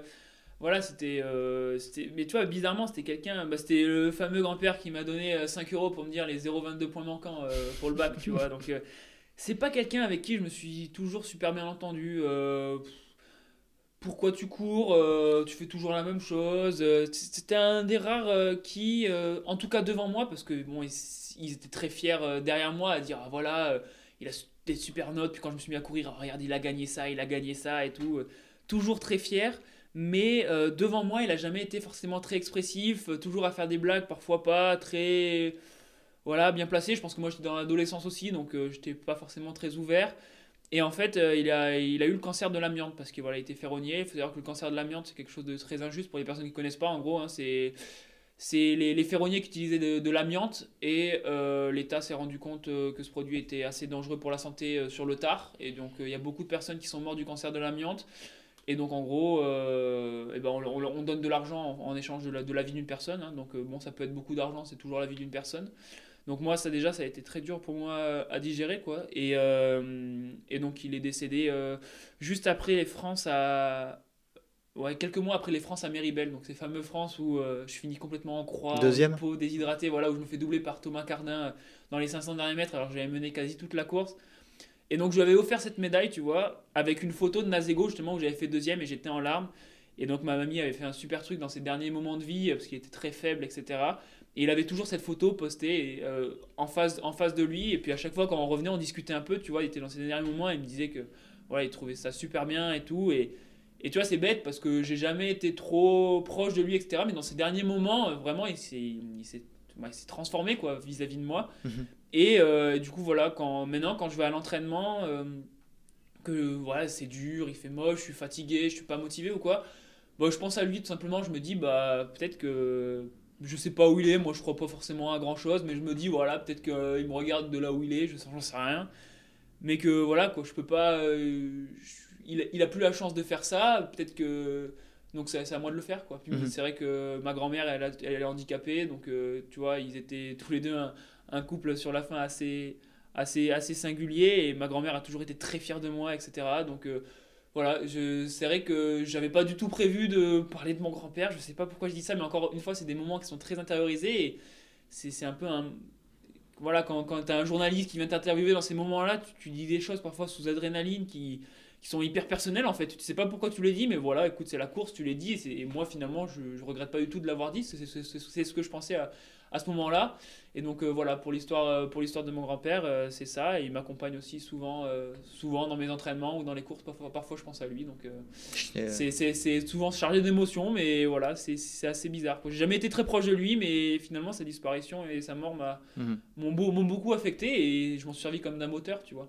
Merci beaucoup pour partager tout ça avec nous. Et puis nous, au contraire, euh, euh, c'était très touchant euh, ta réaction lors des France au dévolu. Donc merci, merci beaucoup de nous faire partager ça. avec, plaisir. Est-ce que tu peux nous parler de la manière dont tu t'entraînes? Alors, comme je te l'ai dit avant qu'on commence, on a beaucoup Pascal Balducci dans le podcast mhm. et il nous a souvent cité un exemple, ton cas, notamment par rapport à l'entraînement croisé. Est-ce que tu peux nous parler de cet aspect-là? Ouais, alors euh, c'est vrai que Pascal, moi j'ai commencé à travailler, avec lui, ça devait être en décembre 2016, quelque chose comme ça. C'était ma première année à l'INSA. Euh, j'ai intégré le, le Buff France Team Local et Saisie. Donc moi ça a été une très grande chance hein, parce que euh, voilà, je sortais de la piste, je m'entraînais un peu un peu comme j'en avais envie, tu vois. Et euh, j'ai rencontré Pascal et c'est vrai que il a un côté très scientifique. Euh, donc c'est un, rapport très scientifique qu'on a. C'est un rapport assez peu humain, mais en fait c'est pas ce dont j'ai besoin pour un coach, tu vois. J'ai des amis, j'ai une copine, j'ai des parents qui sont là pour le rapport humain, alors que j'ai besoin de ces connaissances scientifiques qu'a Pascal et il a des très bonnes euh, connaissances scientifiques de, ce côté-là. Et moi, de, même, je suis, un, je suis un, scientifique, donc on, se comprend bien. Mhm. il m'a finalement il m'a accompagné il m'a accompagné euh, pendant toutes mes années euh, junior, espoir, tu vois, et même là encore, il continue, bah, j'en parlerai, on n'a pas la même, plus la même relation maintenant depuis, depuis un an, mais euh, toujours, il a toujours été là, il est encore là, tu vois, dans les moments de doute, etc. Et c'est quelqu'un qui m'a en fait, sans me dire clairement, il faut t'entraîner comme ça, comme ça, comme ça, au fur et à mesure, en fait, il m'a appris énormément de choses. Euh, j'étais aussi très demandeur à hein, chaque fois que, tu lui, que je lui en parle. Quoi, il me dit Non, mais t'en souviens quand même quand tu étais 16 ans, qu'on passait une heure au téléphone pour que je t'explique les différents seuils ventilatoires, l'accumulation des lactates et tout. Enfin, c'est pas moi qui te l'ai sorti comme ça, t'étais très demandeur. Mais euh, tu vois, il m'a vraiment euh, appris, appris beaucoup de choses. Je, je peux pas mettre de mots sur ce qu'il m'a appris parce que finalement, c'est tellement entre ce qui m'a appris, ou alors ce qu'il m'a dit et que je comprenais rien, avec des mots que je comprenais rien, puis que je suis allé chercher par moi-même, lu des livres, et puis je continue à lire plein de livres sur, sur ce... C'est un, sujet vraiment qui, qui, me passionne, dont l'entraînement croisé, tu vois. Et euh, moi, je suis, je suis, un grand adepte de ça, c'est-à-dire que je suis pas capable de courir, par exemple, euh, comme je pars avec, euh, avec mes potes pistards qui font eux que de l'athlé l'hiver en stage et qui font que courir 14 fois ou 12 fois par semaine, courir, courir, courir. Moi, je suis pas capable. Alors oui, bon, je cours quand même 9-10 fois par semaine, tu vois, donc c'est quand même... Mais il me faut, mais il me faut quand même mes 2-3 sorties à ski, à vélo, pour, pour changer, tu vois. Sinon, sinon je, me, je me lasse, en fait, je me lasse trop. Et ce côté entraînement croisé, je pense que si on est capable mentalement et physiquement d'entraîner que de d'accumuler que de la course à pied à l'entraînement, et c'est sur, ce sur quoi je suis en, train de tendre, parce que je pense que c'est là où on peut être le plus performant en faisant que courir, et ben c'est tant mieux. Mais je sais que voilà, il faut être euh, réaliste. Il y en a qui font euh, quelque chose, euh, mais moi, je, voilà, je, je, fais, je, je, fais ce qui me correspond à moi sans forcément écouter les personnes qui sont plus fortes que moi, parce qu'elles le font en fonction de comment elles réagissent, qui elles sont. Moi, je sais qu'il faut que je le fasse euh, euh, juste en, fonction de moi. Donc, euh, je sais que bah, avant, il fallait que je fasse pas beaucoup de kilomètres à pied parce que je me lassais vite. Et puis là, de plus en plus, je peux courir. Et bah, pas plus tard qu'hier, je parlais avec Jeanne justement à ce sujet-là. Et je pense que, si ça te dérange pas, de parler de toi à ton sujet, ton entraînement croisé, qui est encore quelque chose de différent. Et je pense qu'il n'y a pas un cas précis, comme tu le verras, euh, euh, chacun fait en fonction de son, ressenti. Enfin, je te laisse euh, ben oui, oui, tout à fait. Moi, moi je, je, suis arrivé à la même conclusion, c'est que moi, je peux pas courir tous les jours, tout le temps.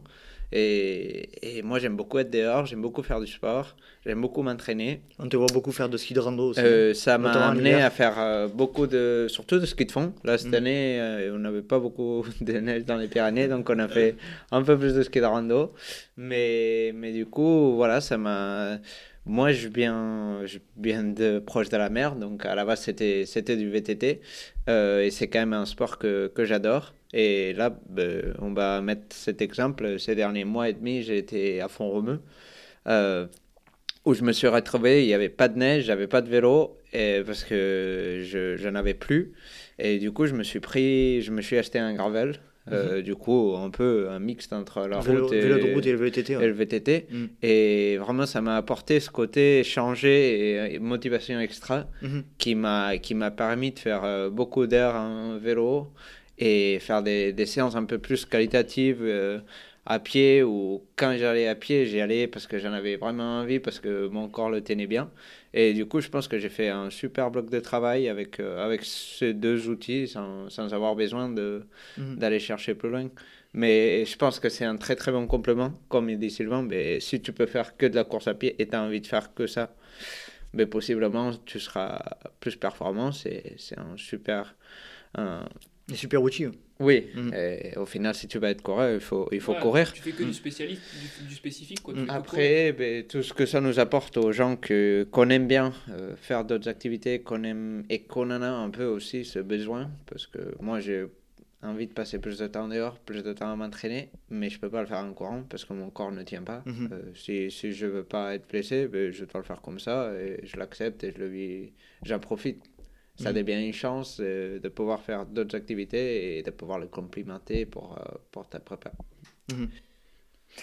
Tu disais tout à l'heure en off, euh, Sylvain, que tu étais adepte ou passionné, je sais pas comment tu l'as tourné, mais de l'entraînement de du, du, triathlète. Est-ce que tu peux ah nous parler de cet aspect? Ah moi j'adore. Mais le triathlon, alors le sport faire du vélo, j'ai horreur des sports mécaniques, euh, l'eau, je nage comme un caillou. Donc en fait, le, sport, euh, le triathlon en lui-même, et j'aime pas courir sur la route.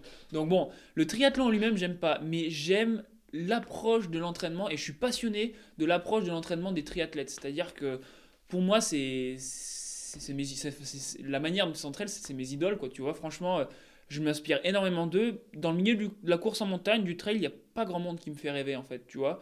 Mais moi, ce qui me fait vraiment rêver, c'est euh, les triathlètes, les cyclistes, parce qu'en fait, c'est des personnes, euh, je sais pas comment elles font, et encore une fois, tu vois, il faut vraiment euh, s'inspirer ou voir ce qui se fait, mais après, toujours l'adapter à, nous, à notre personnalité, comme le disait Jeanne, pas avoir peur de faire euh, des choses parce que ça te va, et pas parce que un tel ou un tel t'a dit qu'il fallait faire ça. Et pour moi, les triathlètes, c'est vraiment des personnes euh, qui ont compris énormément de choses, c'est-à-dire au niveau du volume à basse intensité, au niveau de la périodisation, c'est-à-dire on ne peut pas être en forme euh, tous, les, tous les jours, de tous les mois, de, de, toutes les années, tu vois. Enfin, il faut travailler son corps pour être en forme à des moments précis où on le veut. Et donc, ça implique forcément être en méforme à, d'autres moments. Et donc, il faut savoir apprendre à déjà être mauvais, c'est vraiment très dur parce que souvent les sportifs et les compétiteurs, on peut avoir un ego assez, assez important. Euh, être mauvais, c'est dur, c'est très dur. surtout quand on sait qu'on peut être fort. Et justement, euh, ce côté de faire la séance, tu vois, moi, c'est vraiment ce côté psychologique où avant, aller faire une séance alors que je sentais que j'étais collé, on, dit dans le jargon quand on est collé, c'est quand vraiment euh, on n'avance pas, quand on sent que, comme si on avait de la glu, de la glu mm. en dessous des baskets, quoi. Et ben, je prenais aucun plaisir à aller faire la séance. Alors, soit si on était proche d'une compète, bon, vraiment, j'allais la faire parce que voilà, ou alors pour le côté du travail bien fait, mais j'en retirais aucun plaisir. Alors mm. que maintenant, je suis capable d'enchaîner des semaines en étant en méforme. Alors, en les gérant, parce qu'il ne faut pas tomber dans le surentraînement non plus, mais, mais à travailler mes pics de forme en amont, c'est-à-dire en, vraiment en rentrant dans, une, dans un surentraînement, euh, pas, pas chronique, mais un surentraînement vraiment euh, calculé. À, calculé à des endroits précis pour pouvoir avoir après un pic, euh, un pic de forme plus tard et en prenant énormément de plaisir, c'est-à-dire en sortant, en faisant des intenses, mais par exemple à plat, comme j'ai des références, en faisant des intenses où là normalement je fais une sortie de, de une heure à cette allure-là et que c'est tranquille, là je fais des répétitions de deux minutes et je suis, je suis le couteau sous la gorge, etc. Mais en fait, je m'en amuse et j'utilise cette psychologie des triathlètes qui, pour moi, c'est une séance, c'est une séance. On a, eux, ils ont trois séances dans la journée, tous les, tous les jours. Donc euh, forcément, ils peuvent pas être bons dans tous les sports tout le temps et faire tout à fond. Donc je m'en sers vraiment, tu vois, cette, cette, euh, cette mentalité, c'est quand j'ai une séance, eh ben, la faire. La faire entièrement. Si, ce qui compte, c'est l'intensité la vitesse, le temps, le bidule, tout ça, c'est l'homme qui a utilisé des trucs pour mesurer ses performances. Mais moi, ce que je cherche, c'est un niveau d'intensité. C'est euh, un niveau, euh, voilà, SV1, SV2, euh, tempo sur SV2, en PMA ou quoi. Enfin, c'est une intensité que je trouve. Et même si je suis collé à 18 ou 19 à l'heure à plat, alors que normalement je serais à 22, et bah, c'est comme ça. Et c'est pas grave. Et donc ça, c'est ce premier côté que j'adore chez les triathlètes. Et l'autre, c'est la consistance. C'est-à-dire qu'avant, j'étais le champion le champion du monde de trouver des, surtout à fond romeu l'année dernière, euh, en, juin et juillet, de euh, sortir la séance de la grosse séance. Et puis euh, après, pendant trois jours, j'avais des courbatures de fou et je pouvais faire que des petits footings. Et les triathlètes, ils travaillent vraiment énormément en consistance, c'est-à-dire alors à des moments, hein, quand ils approchent des compétitions, oui, il faut de la qualité, etc. Mais en amont, vraiment faire beaucoup de, de, volume à basse intensité, travailler plus sur les registres peut-être énergétiques, musculaires, en délaissant un peu le physio et pour construire vraiment euh, une architecture énergétique, donc une lipolyse, et puis une assimilation des glucides à l'effort vraiment euh, importante, et puis en même temps euh, avoir tout ce côté, tout ce côté mental qui fait que on est prêt le jour de la compétition. Ça, c'est un peu les bases qui, qui, qui, construisent vraiment en amont dans la saison. Et puis ensuite, ils mettent toutes les briques on a l'impression que c'est les plus, euh, les plus importantes, savoir courir à la bonne intensité, courir vite, etc. On a l'impression alors que ça, en fait, ça se fait en un mois. En un mois, bam, on passe de euh, quelqu'un de collé avec beaucoup de volume à tac, quelqu'un de performant sur des formats même d'une heure de course, tu vois. Et donc tout ça, je m'en suis hyper inspiré des triathlètes et des cyclistes parce que c'est vrai que les coureurs à pied et même les pistards ont souvent tendance déjà ne pas périodiser l'entraînement. C'est-à-dire quand on parle de périodisation de l'entraînement, euh, je ne sais pas s'il y aura des auditeurs qui, qui seront adeptes de ce sujet-là, mais euh, voilà, c'est-à-dire pas faire, euh, pas travailler les mêmes registres au, même moment. C'est-à-dire, par exemple, une non-périodisation de l'entraînement qui est très commun, qui est très commune dans les écoles d'athlétisme ou quoi, c'est voilà, le lundi, footing avec du renforcement musculaire, le mardi, VMA courte, le mercredi, footing, le jeudi, VMA longue, le vendredi, footing avec renforcement musculaire, le samedi seuil et le dimanche sortie longue. Ils font ça tout le temps. Alors pour moi, quand on commence l'athlétisme, c'est très bien. On travaille un peu tout, ou quand on est jeune. Hein, j'ai fait ça jusqu'à, mhm. euh, jusqu'au lycée, c'était très bien. Mais après, quand on veut pousser les curseurs un peu longtemps, un peu, un peu plus loin, qu'on cherche la performance, et ben voilà, il y a des moments, alors c'est très... Euh, c'est juste pour comprendre le principe de périodisation, c'est pas, pas ce que je fais, mais il y a des moments où on fera par exemple que du footing et du renfort pendant une semaine, et ensuite euh, beaucoup plus d'intense quand on arrivera vers, euh, vers les compétitions. Et ça, c'est ce que les cyclistes et les triathlètes pratiquent beaucoup, et finalement assez peu les, assez peu les, les, les athlètes euh, ou les coureurs. Donc c'est pour ça que je me. C'est l'assimilation des, des, des, des séances qui est importante. Quoi, en fait. Voilà, l'assimilation des cycles d'entraînement, mm. la bonne planification des cycles d'entraînement et, tout ça, c'est hyper passionnant. Alors, faut prendre du recul, on n'est pas des machines d'entraînement, donc c'est pas... Euh, euh, quand j'ai commencé à découvrir tout ça il y a 2-3 ans, j'étais là, ok, donc de telle date à telle date, je dois faire ça, et puis je dois vraiment faire que ça. Bon, non, après, euh, j'ai pris du recul, je me suis dit, bon, ok, ça c'est la théorie, il y a la pratique, il y a le plaisir, il y a, tiens, aujourd'hui il fait beau, bah, je vais faire ça au lieu de ça, etc. Mais encore, voilà, tout ça, c'est un équilibre à trouver entre le plaisir et la rigueur pour amener vers l'épanouissement et la performance. Mais c'est pour ça, en tout cas, que je suis vraiment intéressé et que je suis passionné de, non pas du triathlon, mais, de, l'entraînement triathlon. De leur approche. Voilà, c'est ça. Mm. Moi, moi, je pense que je suis un peu le, même entraîneur ou, le même auteur que, que, dont tu parles. et je pense que tu as cité un mot que c'est la consistance qui est vraiment important et c'est le fait que l'entraînement, c'est un processus, pas que pour un objectif, mais pour. Euh, ben, on ne court pas juste pour une course. On court. Euh, c'est une construction. C'est une construction et au fur et à mesure des années. Donc, euh, au final, il faut prendre en compte tout ce qu'on a fait, ce qu'on veut faire et le jour le jour. Après, les choses deviennent beaucoup plus simples. La base, c'est courir, donc il faut mhm. qu'on court.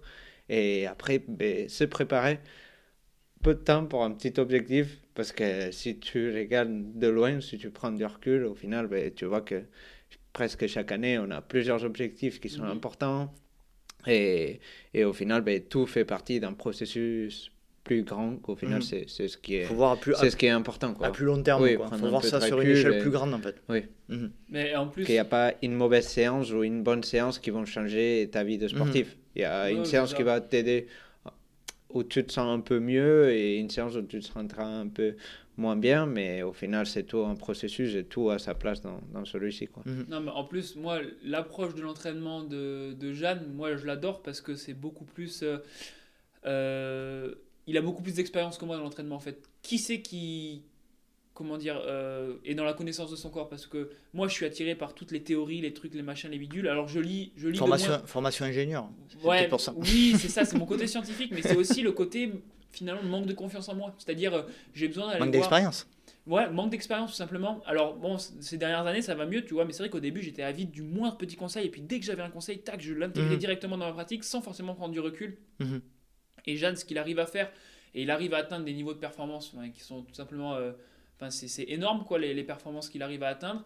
Et en même temps, bah, tu as l'impression que quand il s'entraîne, c'est tout le temps du plaisir. C'est naturel. Et pour moi, pour moi c'est mm. ça, c'est l'idéal vers lequel j'aimerais tendre. Mm-hmm. C'est-à-dire être performant, atteindre le niveau de performance qui me fait rêver, c'est-à-dire euh, bah, concrètement euh, gagner la course, j'ai une liste de courses que je veux gagner, et ben voilà, c'est les gagner toutes, mais en prenant tous les jours du plaisir. Alors pour moi, ça c'est un idéal, c'est-à-dire que c'est pas possible. Il y a forcément, enfin Jeanne, tu me diras le contraire, il y a peut-être mm.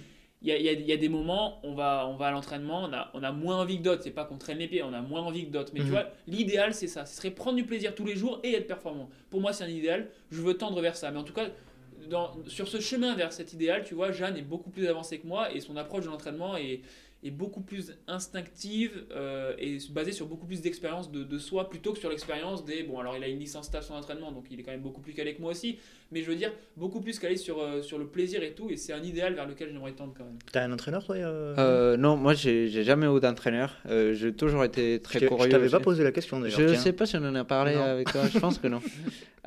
donc voilà, j'ai toujours été mon propre entraîneur, entre, entre guillemets, dès ce que j'ai commencé.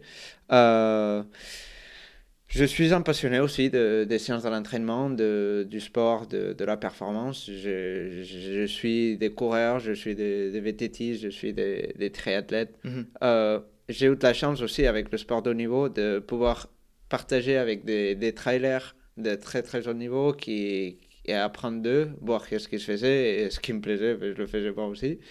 Euh, mais aussi, euh, j'ai eu un côté un peu plus, j'ai j'ai pratiqué du, du duathlon, donc euh, du trail et du VTT mhm. euh, pendant quelques années. Et ça, c'était le sport euh, pour moi qui était le plus magnifique. Moi, j'aime beaucoup m'entraîner. Tu avais les deux, les deux pratiques réunies, quoi. Les deux Tes deux pratiques favorites réunies. Et, et, du coup, j'essaye d'essayer toujours de, de, nouvelles choses, d'écouter, d'essayer, de tester, de voir et de prendre mes propres conclusions pour moi-même. moi, je suis quelqu'un qui qui est très freestyle. J'aime pas.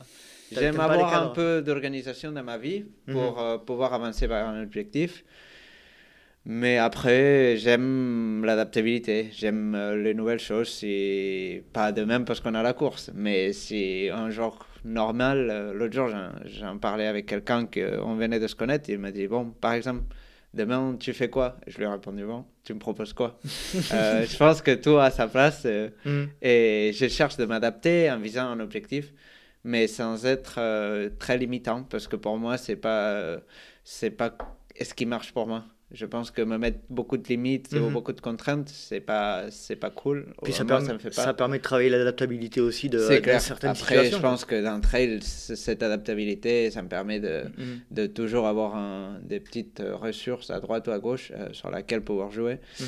Euh, après, voilà, est-ce que, ce qu'on me disait, ben, moi je vois l'entraînement comme quelque chose à très long terme et maintenant mon, mon but principal de ces dernières semaines, c'est que vraiment je veux apprendre tout ce que je peux pour pouvoir courir le plus longtemps possible et pouvoir aider quelqu'un d'autre euh, à, à pouvoir le faire pareil, à Mhm. pouvoir euh, ben, apprendre tout ce que je peux pour euh, éviter des blessures, pour être plus constant dans l'entraînement. Et s'il faut faire un peu plus de, euh, de vélo, ben, le faire. S'il faut faire un peu plus de renfort, ben, le faire. Si... Et du coup, ça, j'en apprends en, cherchant, mais surtout en parlant avec d'autres gens, en écoutant ben, des podcasts où il y a des gens qui, qui expriment ou Mhm. qui, qui racontent ses, ses propres euh, conclusions, ses propres batailles. Mais je pense que l'entraînement, c'est quelque chose de très, très personnel et, et que ça dépend beaucoup de ta façon d'être, de Mhm. ta façon Même de de, faire. de ton caractère aussi. Oui, de ton Si caractère. tu as, besoin de- si t'as besoin de plus de cadre, plus Ah, de liberté. c'est hyper passionnant. c'est quand même des approches très différentes qui mènent vers les mêmes résultats et ça, c'est franchement, c'est très bien. Et toi, tu es plus dans un état ouais, d'esprit comme, Jeanne, comme, comme Jeanne ou plutôt quelque chose de très Moi, je euh, suis schizo- scientifique? Je suis schizo, moi. Ouais, tu, Non, tu- tu sais pas a deux- J'ai deux, deux approches, deux envies, et j'essaie de jongler et de trouver mon équilibre entre ces deux. C'est Mhm. j'ai cette approche de euh, bah tiens il fait beau tu vois la semaine prochaine par exemple la semaine prochaine là je une compète la semaine prochaine il y a des conditions de ouf en montagne à Grenoble bon bah j'ai- je vais pas chercher à comprendre quoi j'ai j'ai piqué chez mes parents là en passant euh, trois bouts de vieille chambre à air je vais fixer mes skis sur mon vélo de route je pars à 5h du mat à 6h30 je suis là-haut puis je me fais une putain de journée à... faut que j'arrête de dire des gros mots Mais non, Euh, on peut, on a le droit. aura- quand c'est positif, ça, on peut. et ben, je, vais, euh, je vais faire des super grosses journées en montagne et parce que, parce que ça va me faire kiffer. Quoi. Mm. Ça, c'est vraiment. Mais par contre, j'ai besoin pour mon équilibre parce qu'on voit toujours la compétition. Tu vois, il disait pour être.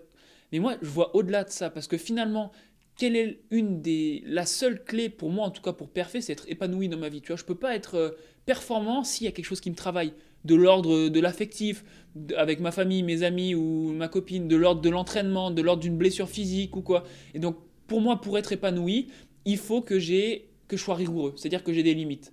Parce que sinon, euh, Des cadres, tu veux dire. des cadres. Et Mm. donc maintenant, euh, c'est ce que je te disais. Pascal, avant, il m'envoyait des plans, on en discutait, etc. Enfin, il m'envoyait des plans au début. Ensuite, il m'envoyait des plans, puis euh, je discutais un peu. Et maintenant, en fait, c'est moi qui me fais toutes mes, mes, mes, développe- mes, mes développements, mes blocs de développement, etc. Et on s'appelle une fois par semaine, tous les 10 jours, où on se met un message, comment ça va, qu'est-ce que tu fais là, tac. Et puis il a accès à mon, à mon cas d'entraînement Excel euh, voilà, partagé, où on a le droit d'accès tous les deux dessus. Il va voir ce que je fais, etc. Mais tu vois, c'est beaucoup plus libre. Et c'est à moi de me poser mes propres cadres. Et donc en fait, c'est vraiment selon mes envies. Il y a des jours où euh, je réfléchis même pas à ce que je vais faire. Je le sais, c'est- d'instinct. Je, je sais qu'aujourd'hui je vais faire ça. Et, et quand c'est comme ça, il faut que j'y aille. Ça veut dire quand c'est instinctif, c'est-à-dire que ça, ça vient de mon expérience, de ce que j'ai lu, etc. Et puis il y a des jours ou des semaines ou même un mois entier où je sais que là, euh, bah, sur un mois, je vais programmer tous les jours exactement ce que je vais faire. Alors après, ça va être... euh, un, un- un super plan d'entraînement, c'est quelque chose qui est totalement bouleversé. hein. Mais au moins, je sais où je vais, etc. Et tu vois, j'ai besoin de ça euh, pour être satisfait et pour être épanoui. Tu en fait, tu vois, Oui. c'est ce que je disais. Il faut, c'est bien de, de parler. Je trouve ça hyper passionnant de voir nos différentes visions d'entraînement.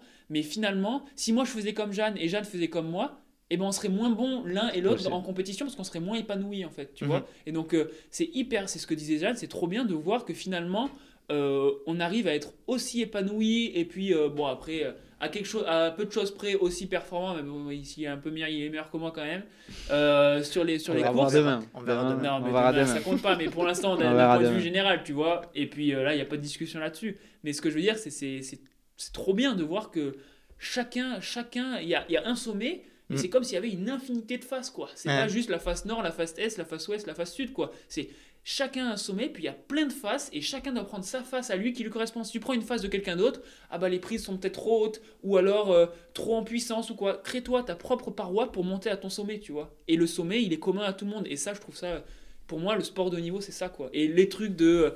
Les trucs où euh, tout le monde fait pareil. Moi, j'ai des potes qui, sont, qui font de, de l'aviron et tout. Ils font tous leur C2, leur Ouais. B2. Ils ont euh, aujourd'hui intensité et tout. Et pour moi, je trouve ça triste. Alors, eux, ils s'épanouissent là-dedans, et tant mieux. Mais moi, je pourrais pas. Tu vois. Hmm.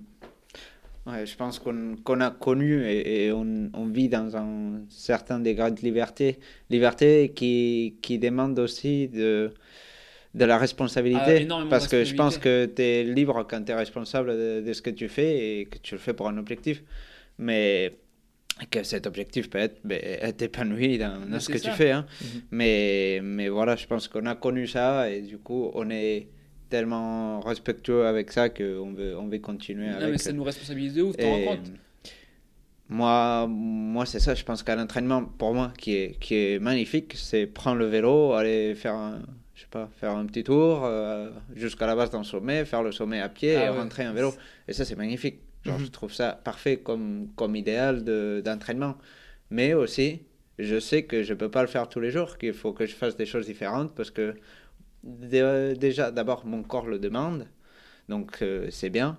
Mais aussi, ça va m'amener vers des choses différentes. Moi, je ne veux pas faire que toute ma vie, aller prendre le vélo, faire un sommet et le faire doucement j'ai envie de courir vite aussi, donc euh, ça demande de, de faire des choses différentes. Mhm. Et je pense que c'est un combo, il faut tout mixer, trouver, comme il disait, ta propre face et, et, et, la profiter. Quoi. Jeanne et moi, on a 22, 23 ans, courir c'est notre métier et finalement on est, on est lâché comme ça. Enfin, ça veut dire que voilà, on a des contrats, ça peut être sur 1, 2, 3 ans, mais pas plus, tu vois. Et finalement, c'est notre métier dans le sens où, euh, voilà, finalement, euh, qu'on soit épanoui ou pas, ça fera pas vendre plus de, plus de paires de chaussures ou plus de textiles ou n'importe quoi à nos sponsors qui nous permettent de vivre.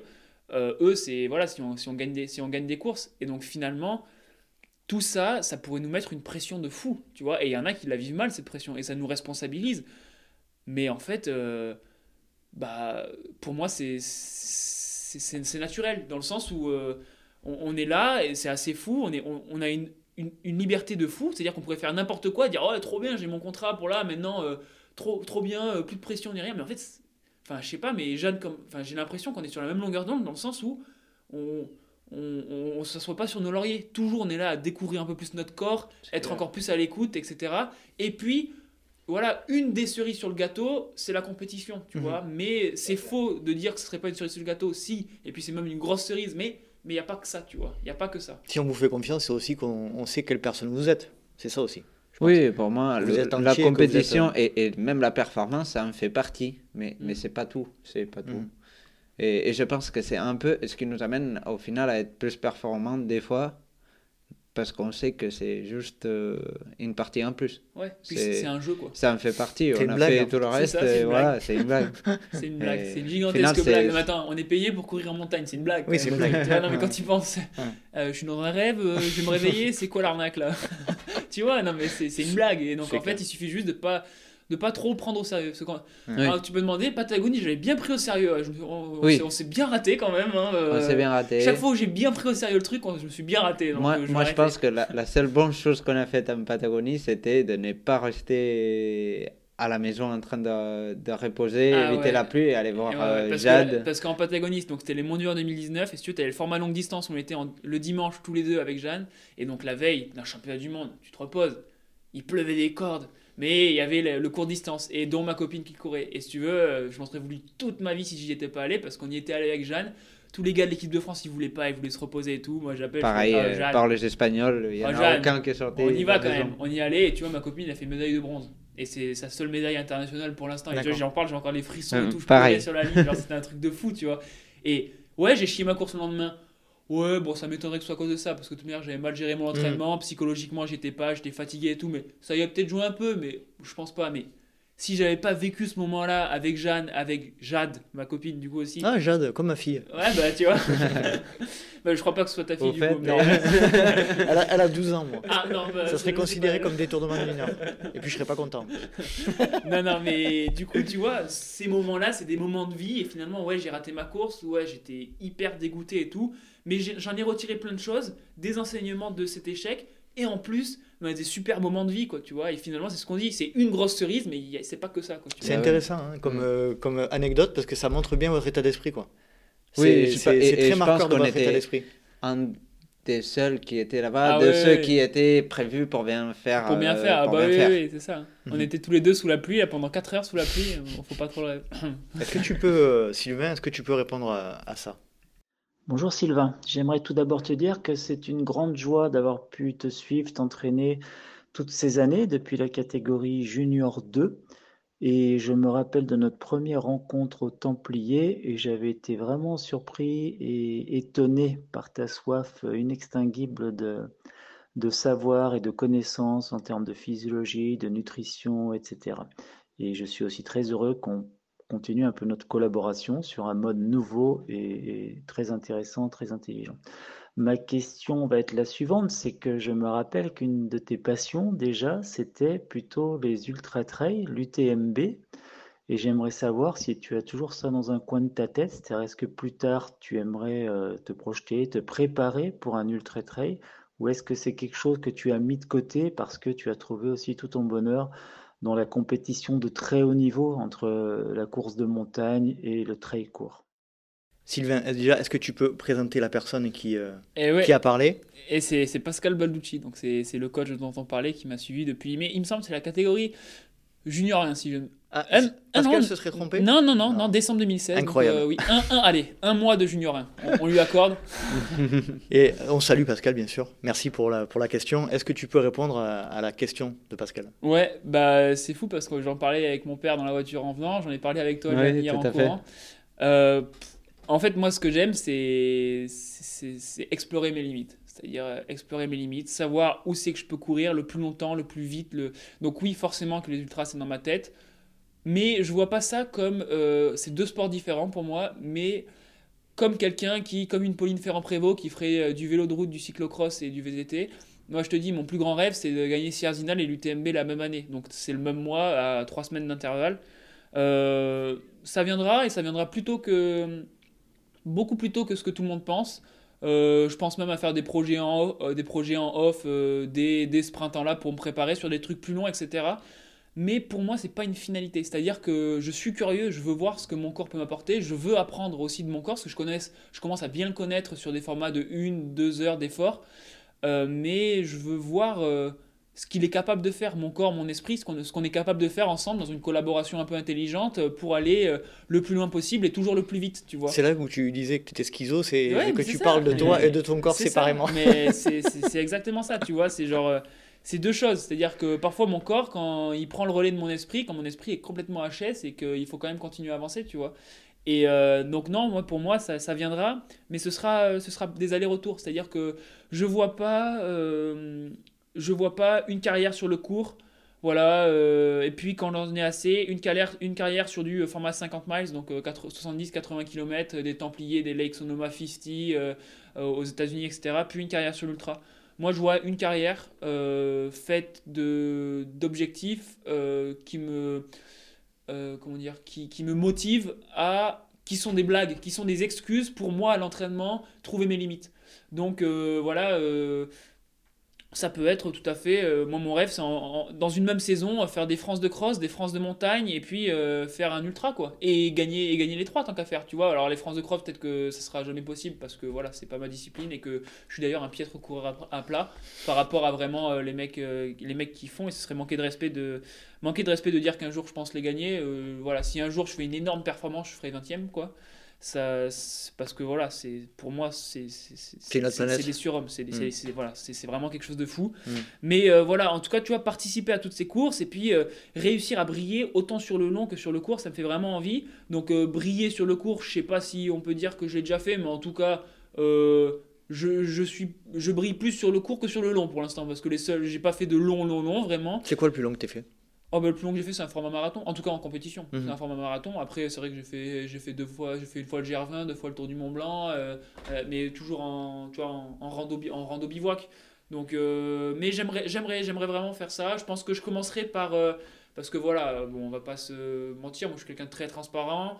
Euh, les contrats, les sponsors et tout, ça repose sur des compétitions. Moi, quand je vais en compétition, c'est comme si voilà, un intermittent du spectacle faisait une représentation. Mhm. On n'a pas envie de présenter une chorégraphie euh, mal faite en, spectacle. Donc, je pense que les premiers longs que je ferai, ce sera en off. Donc, moi, ce qui me fait très envie comme projet, bon, j'en parle là, j'en ai encore pas parlé à la personne, mais j'aimerais bien faire les traversées du Vercors, tu vois, ou traverser de la Chartreuse. C'est des trucs qui ont été faits, faits, refaits, sans forcément viser le record ou quoi, mais juste pour voir comment mon corps réagit.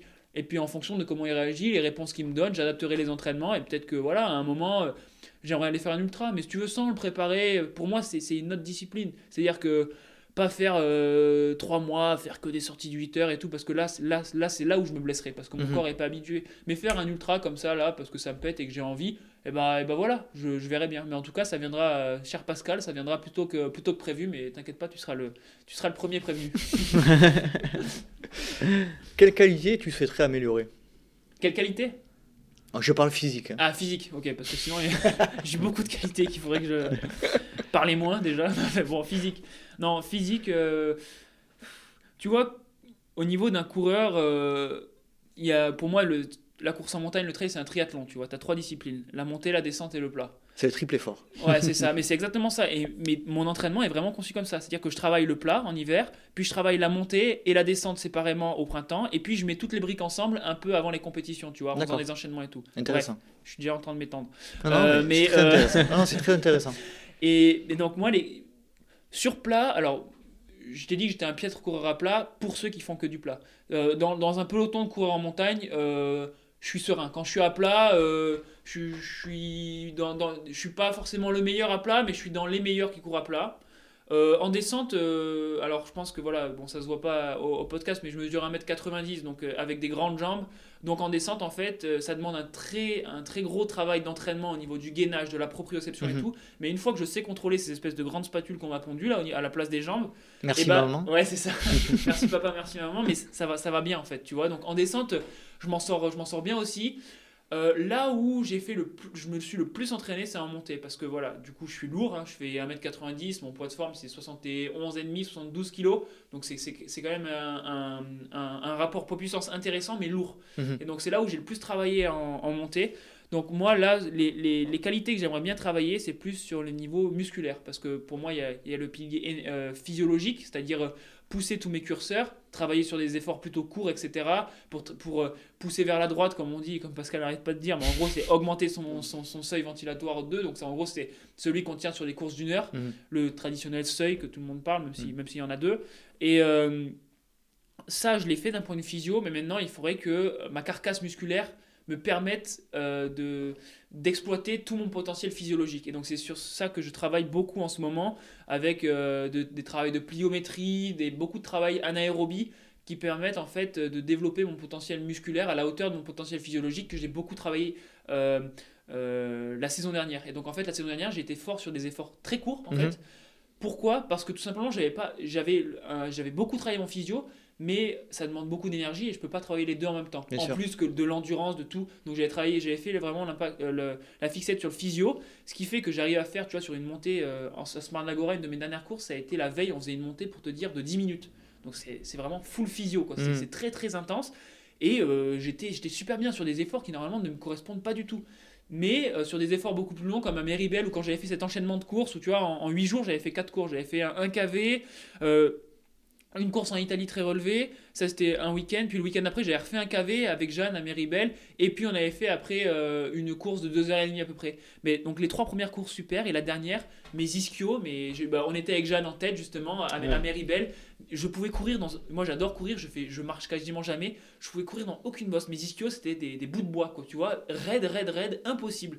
Et donc je pense que c'est c'est peut-être ses limites, tu vois. Qui, mais voilà, je voulais les atteindre. Et donc, pour mhm. moi, il fallait que je me transcende et que je fasse de la compétition. Et je suis hyper content d'avoir fini euh, à la ramasse euh, cette dernière compétition parce que pour moi, ça, montrait mes limites vraiment.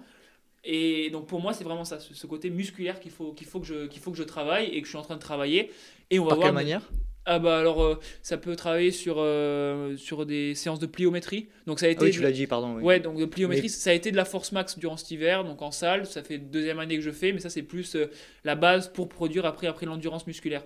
c'est la première année par exemple, c'est la deuxième année que je fais de la pliométrie, mais la première année, donc la pliométrie pour ceux qui connaissent pas, c'est une contraction pliométrique, c'est la succession d'une contraction concentrique et excentrique. Donc typiquement, c'est nous on dit que c'est pour enchaîner bien les, les descentes et les montées. Donc une mmh. descente où la, la dominante est à, à à contraction excentrique et la montée où c'est beaucoup plus de contraction concentrique. Donc je fais beaucoup de pliométrie, j'ai intégré aussi euh, l'endurance de force à vélo. Donc c'est vrai qu'avant à vélo je l'utilisais juste pour faire des sorties longues. Donc parfois c'est vrai que autant faire 6-7 heures de vélo, bon bah ça passe plutôt bien, hein, sauf les petites hippos qui peuvent arriver, mais voilà. Mais par contre, euh, j'utilisais que pour ça. Ou alors pour les petites récup, mais souvent je les faisais plus à pied maintenant ces derniers temps. Mais alors que là, tu vois, je fais vraiment euh, un travail musculaire en mettant, euh, voilà, par exemple, euh, la, dernière que j'ai faite pour être concret, 6 fois 5 minutes, tu vois, où j'essaie d'être aux alentours de, ça doit représenter 75-80% de PMA, donc je commence quand même assez bas parce que voilà, c'est les premières fois que je fais ça. Mais j'essaie en tout cas de travailler sur ce truc musculaire et on verra bien. Demain, c'est un test hein, parce que c'est vrai que c'est, tu vois, c'est 2 heures, 2 heures et quart, 2 heures et demie d'effort, je pense, demain. Donc si déjà euh, je les passe bien, ça veut dire que ça aura peut-être fait un, au niveau, pas au niveau performance, au niveau sensation, tu vois. Mhm. Bah ça aura peut-être, euh, voilà, Tu le ressens l'entraînement, déjà.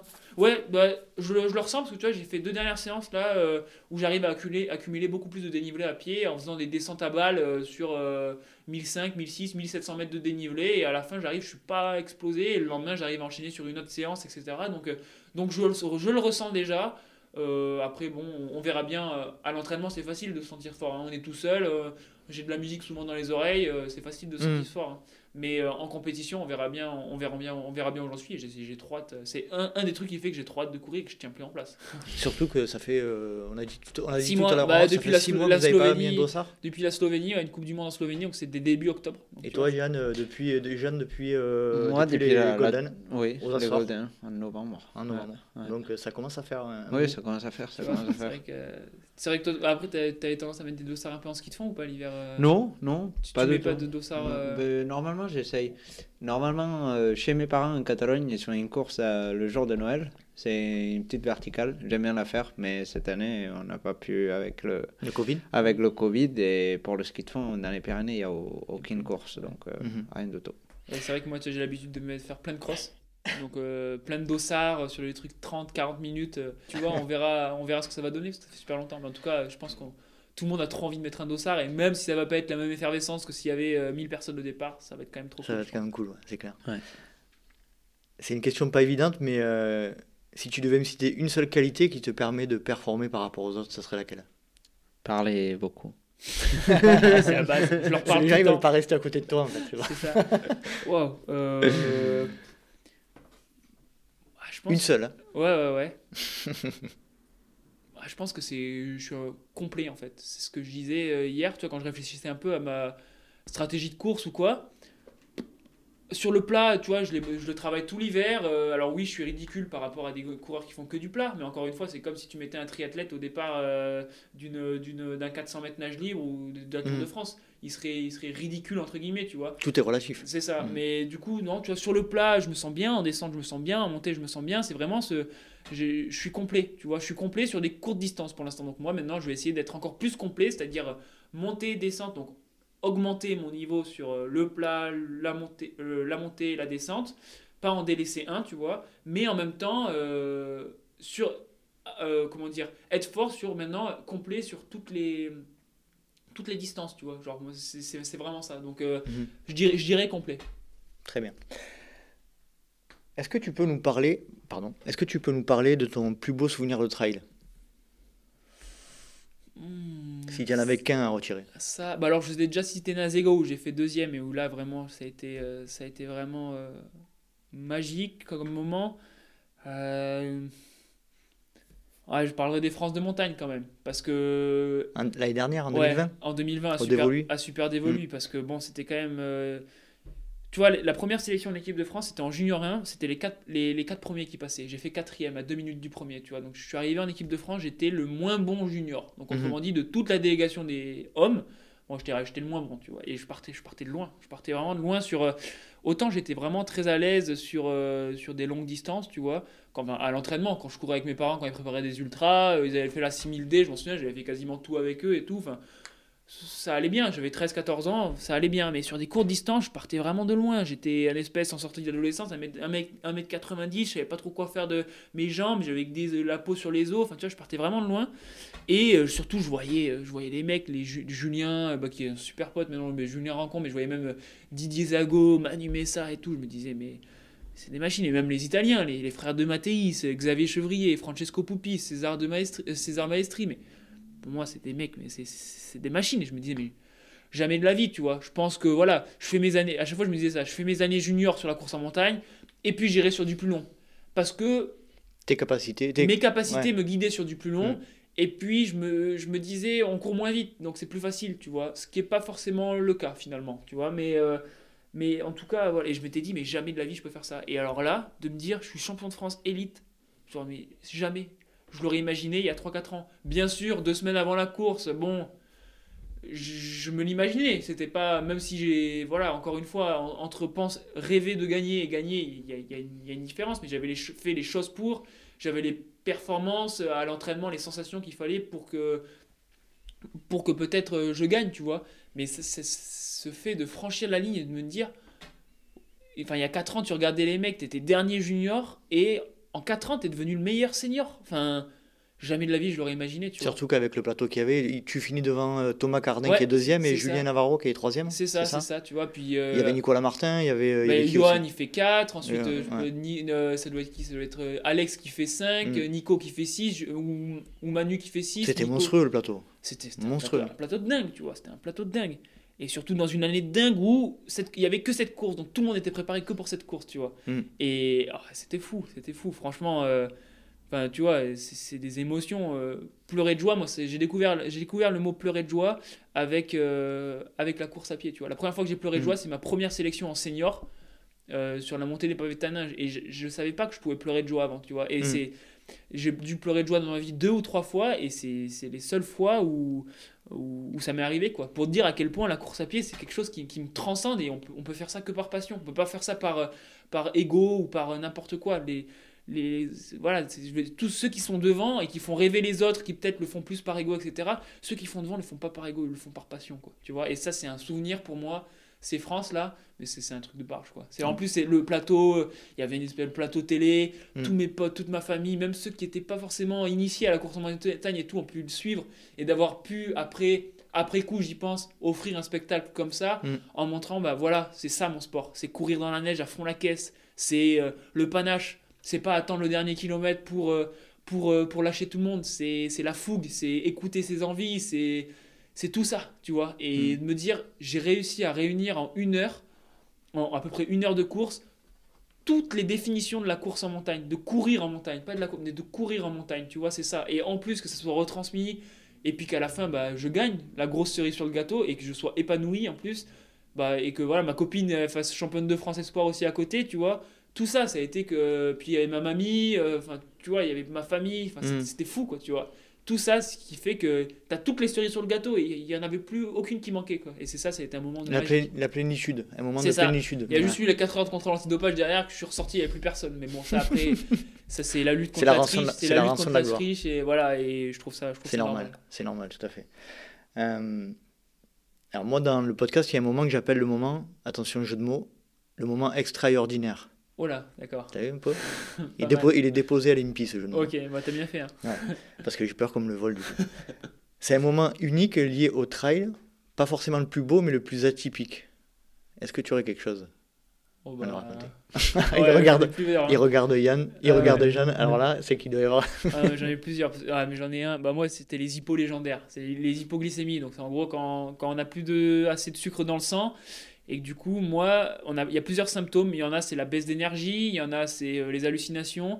Moi, c'est hallucination et perte d'équilibre. Et donc, euh, bah, il y a ces fameux France de Trail en 2019 à Meribel, où euh, je mène.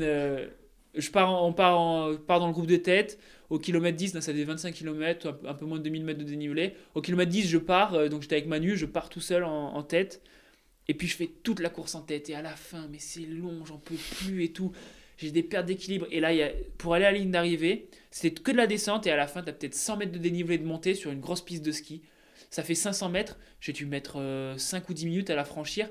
Et à la fin, il y a une vidéo, elle est sur mon Instagram d'ailleurs, et tout le monde, mais genre même mes potes qui font de la piste et tout, ils font que me charrier avec, mais c'est normal.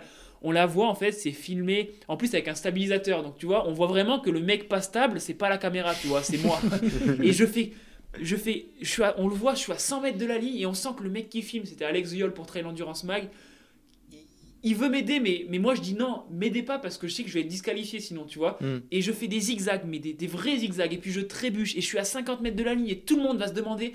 Tu sens que le public, parce qu'il y avait pas mal de public, ils, ils applaudissent, mais pas trop parce que ils savent pas si, si je vais mourir sur place ou si je vais franchir la ligne d'arrivée. Et ça, et il y en a d'autres comme ça, mais je suis connu pour mes hippos légendaires, mais même tous mes potes ils me font chier à chaque fois, c'est poignet cassé comme ça, donc bon, il n'y a, y a, pas, y a pas de retour image, mais c'est poignet cassé, les genoux en croix comme ça, puis qui slalom, et ça c'est voilà, c'est quand ça s'appelle faire une cachard. D'ailleurs, moi aussi je l'ai déposé. Euh... faire, une cachard. Faire une cachard, c'est. Et mon père est spécialiste des hippos, des défonçages de boulangerie en pleine sortie vélo, et ça c'est un patrimoine génétique qui se transmet de, de père et mère en, fils. Ce que tu as récupéré aussi euh, de tes. C'est ça, écoute, hein, je pouvais pas que avoir des bonnes choses, donc euh, non, ça c'est les, Il faut bien avoir des handicaps. Les, les, bons, les bons souvenirs, enfin les bons souvenirs. Après coup, j'en rigole sur le coup, putain, me faire doubler à 500 mètres de la ligne, et puis Thomas Carin qui me fait Allez, un courage. Putain, putain, oui, courage. 6 bornes que j'ai eu courage, je suis tombé, j'ai cru, j'ai cru croiser ma prof d'allemand. J'avais cru croiser ma prof d'allemand, je lui avais dit bonjour en allemand à, 1 km de la ligne, tu vois. Enfin, genre des trucs, mais complètement à la masse, quoi. Wow. Enfin, bon, voilà. Alors, je sais pas si ça va être un peu dans la même veine, si tu as autre chose, mais est-ce que tu peux nous parler de ton pire souvenir de trail? Euh, Pire souvenir? Ah, bah, ça, c'est mes premiers mondiaux seniors, sans hésiter. Euh, donc comme je te l'ai dit, euh, la première fois que j'ai pleuré de joie, c'était mes premières sélects. Donc en gros, pour être sélectionné en senior, il faut faire dans les 4 premiers aux France. Donc moi, ma première année, il faut savoir aussi qu'il n'y a pas d'équipe de France espoir. Donc espoir, c'est ce qu'on appelle un under 23, donc euh, les, moins de 23 ans. Et nous, en fait, il n'y a pas d'équipe de France espoir comme sur piste. On est obligé de se batailler, de battre, de se battre, de, ouais, de se battre avec les, les, tout le monde quoi. Tout, mhm. Donc quand tu as plus de 18 ans, ou comme moi je suis de fin d'année en plus, donc j'avais 18 ans, il fallait que je je me batte avec des mecs qui avaient 20 ans d'expérience et tout. Donc euh, au France, je fais 7ème, donc je passe pas pour aller au championnat d'Europe. Mais il y a une course de sélection pour les mondiaux où il y a deux places. Et je fais deuxième, un truc de barge. Genre j'ai sorti la course de ma vie. En plus, euh, j'étais un peu moins motivé. Je passais mon temps un peu en montagne sans trop être rigoureux. Bon, tiens, finalement, tu vois, c'est l'entraînement de Jeanne. Il faut que j'arrête de réfléchir à l'entraînement. Tu vois, finalement, ça passe bien comme ça. Non, mais je fais la course de ma vie et je suis sélectionné, sélectionné aux, mondiaux. C'était fin juillet et les mondiaux, c'était mi-septembre à Canillo en Andorre. Et il se trouve qu'en août, euh, je bossais dans un refuge. C'était la seule fois où j'ai travaillé. C'était les moments où je gagnais pas encore trop d'argent avec la course à pied, mais j'avais besoin de beaucoup d'argent pour partir en stage. Donc j'ai travaillé euh, chez, des amis qui sont toujours des amis euh, à la cabane des Becs de Bosson. Donc c'est vers la vallée de Sierzinal, là-bas en Suisse, à 3000 mètres d'altitude. Mais bon, du coup, euh, j'ai l'entraînement c'était un, peu compliqué, plus puis plus de la crapahute euh, à faire des un peu d'escalade euh, d'escalade libre ou des arêtes et tout. Voilà, bon, je suis arrivé au stage équipe de France début septembre, j'étais à la ramasse, complet, complet, complet. Et mi-septembre, j'arrive au mondiaux. Je me je me rappelle très bien de ce souvenir. Je suis sur la ligne de départ avec tous mes idoles, Joe Gray, que ce soit les Français, Joe Gray, euh, les frères de Mathéis et tout. Et puis il y avait Julien Rancon. Si tu veux, Julien Rancon, il a 30 sélections. C'était un, c'était pas encore un, je le connaissais pas encore très bien à l'époque. C'était en 2018 du coup. Mais là maintenant, c'est un super ami, si tu veux. Et il était venu. Alors, je lui avais pris sa place. J'avais fini devant lui à la Select. Donc lui, il avait pas sa place à la Select. Alors que pour moi, c'était lui qui devait l'avoir. Tu vois, je me mmh. sentais pas légitime de cette mmh. sélection. Et mentalement, sur la ligne de départ, le coup de feu, il a, il a été donné. Je me suis dit, mais viens, je me barre dans l'autre sens, tu vois. Genre, j'avais vraiment pas envie d'y aller. Mais à ce point. J'avais peur. J'avais peur ah parce que j'avais pas fait le job ou j'avais l'impression de pas faire le job. Et puis, euh, euh, j'avais peur. Et puis, il y avait Julien sur le côté qui nous encourageait et tout. Syndrome de l'imposteur. Ouais, mais c'est exactement ça. Et j'avais peur. Et la course a été horrible. Horrible. C'était une course de côte, je m'en souviens très bien. Tu avais une portion qui montait au début. Euh, puis un, replat de 2 km, puis après, bam, et t'as euh, re un, coup de cul, et puis ça faisait 12 bornes et 1000 mètres de dénive, et t'es arrivé au sommet là-haut. Mais j'ai bataillé du début à la fin, j'ai dû faire 78ème, c'était horrible à la fin. Un super pote, un monégasque, là, Quentin Succo, euh, qui lui était dans l'équipe de Monaco, qui m'a doublé, qui m'a dit allez accroche, lui, il, ce mec, il a le cœur sur la main, il m'a dit il était prêt à m'attendre et tout, tellement j'étais dans le mal, mais il y a des photos pareil, j'avais posté des photos, on le voyait, mais j'étais au bout de l'effort, et puis aucun plaisir, aucune prise de recul sur. Parce que parfois t'en chies, mais tu prends du recul en disant ça va me servir pour la suite. Là, je vais juste pas envie d'être là, quoi. Et puis finalement, c'était fini. Et... Ah, c'est fini, quoi. C'est fini. Et une semaine après, je vais à la Skyrun et puis je fais 5 euh, ou 6ème, euh, alors que tout le monde avait pété parce qu'il faisait chaud, et puis j'avais repris du plaisir. Mais je me sentais tellement pas légitime de cette sélection que j'avais oublié tout le plaisir à l'entraînement mhm. et j'avais repoussé le moment de m'entraîner vraiment, tu vois. Alors oui, bon, j'avais dû faire quand même 50 ou 60 heures dans le mois, mais je veux dire que de la crapahute, pas les entraînements spé, etc.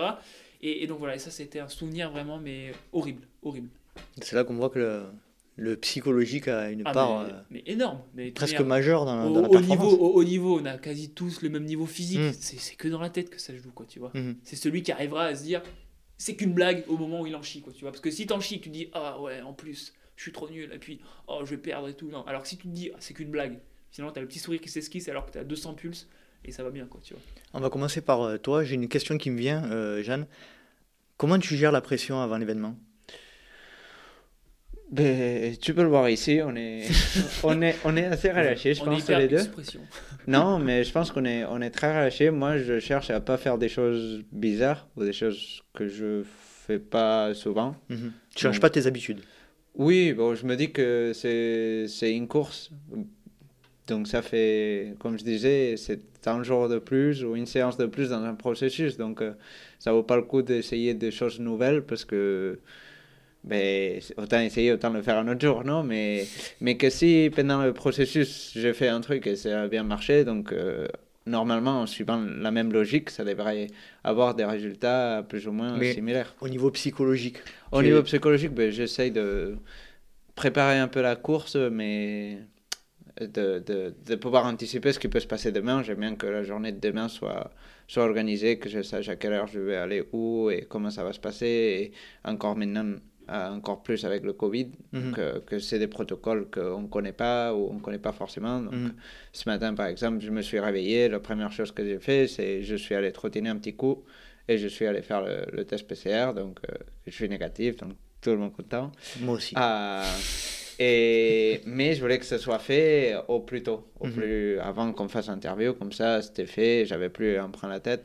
Là, cet après-midi, ben, je vais me relâcher, je vais regarder le parcours, euh, mhm. essayer de, de, le connaître euh, le, le, mieux possible et, et, réfléchir un peu à la stratégie qu'on va suivre. Mais, Relâcher, mais, préparer.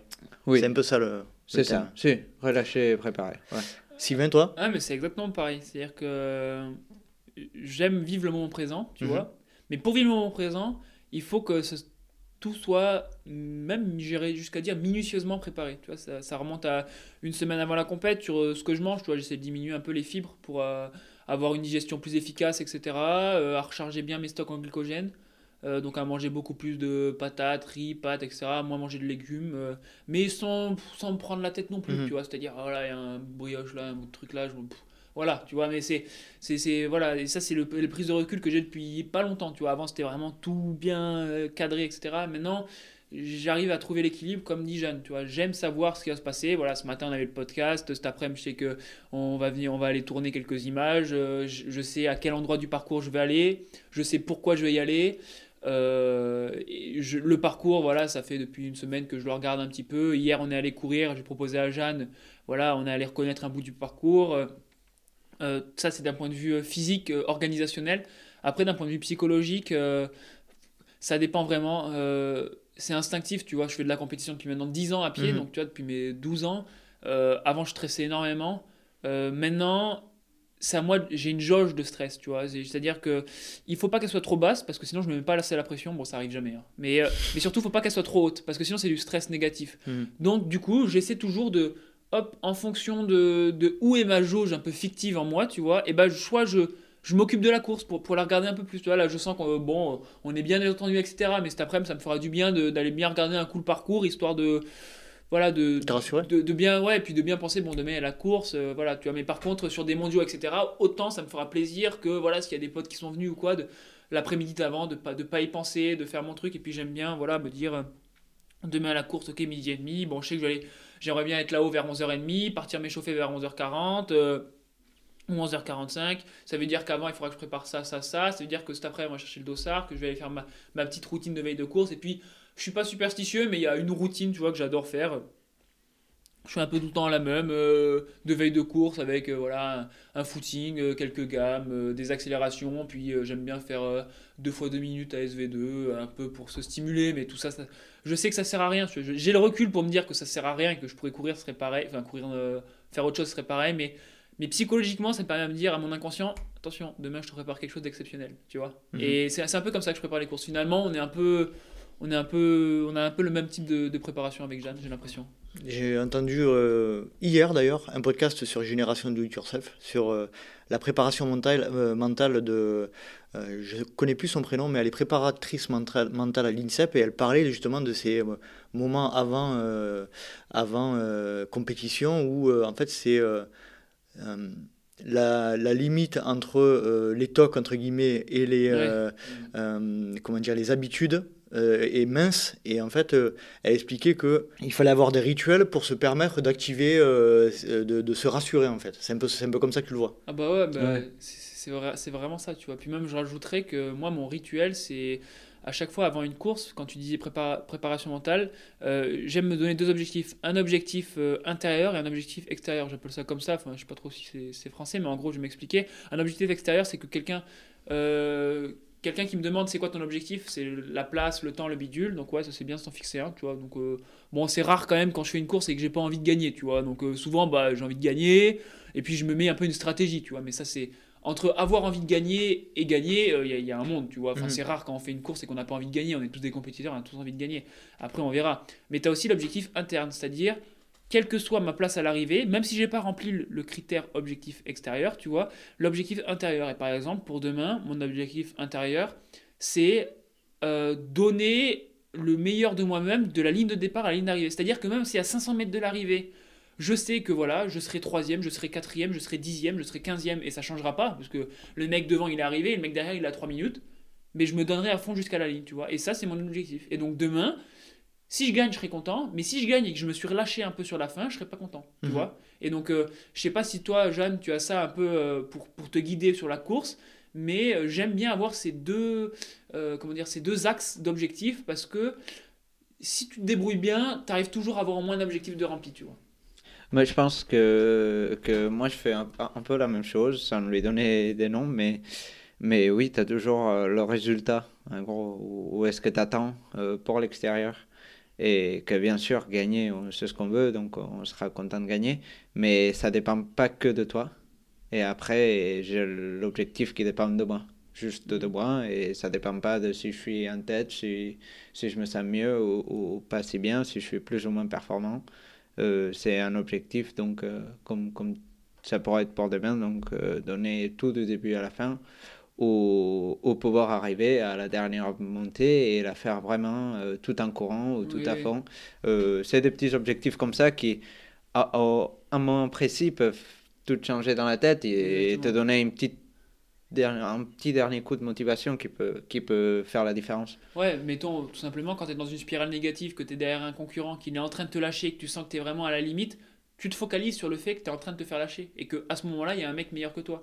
Alors que si dans ta tête, tu te dis non, mais en fait, je m'en fous du mec devant. Il est juste là pour m'aider à atteindre mon objectif interne qui est tout donner. Hmm. Et du coup, c'est pas pareil de voir que tu es à fond et que si le mec accélère un tout petit peu, alors que ça se trouve lui aussi est à fond, bien sûr, et souvent c'est le cas, et eh bah ben, il va te lâcher.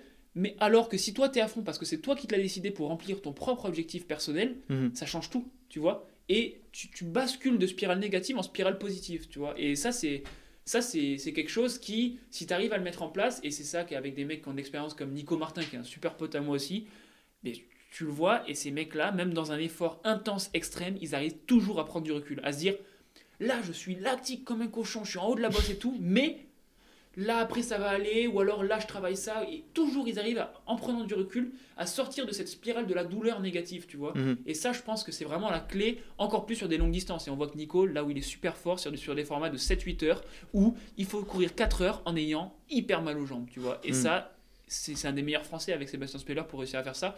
Et je pense que mentalement, c'est parce que c'est une machine. Quoi. Et ben, à cet exemple-là avec, euh, avec Nico Martin, euh, je, dans les Golden, il y était aussi. Et la première étape, je pense, c'était, euh, je l'ai rattrapé. Moi, j'ai eu du mal à démarrer tous les jours, mais j'ai arrivé à la fin assez fort.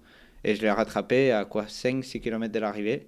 Et je le voyais, je le voyais, je le rattrapais à une bonne vitesse. Et je me suis dit, c'est sûr qu'il va pas me lâcher. J'en étais sûr.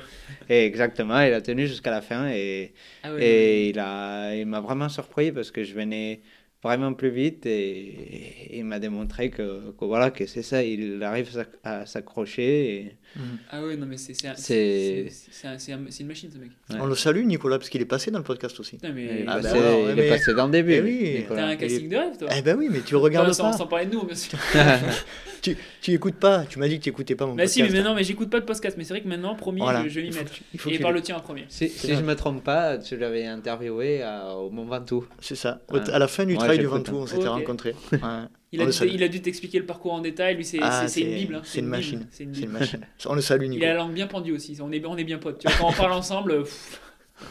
Il y a de quoi, il y a du grain à moudre. Oh putain, oui. Ouais, c'est clair. T'as dit putain, attention. Ah mince.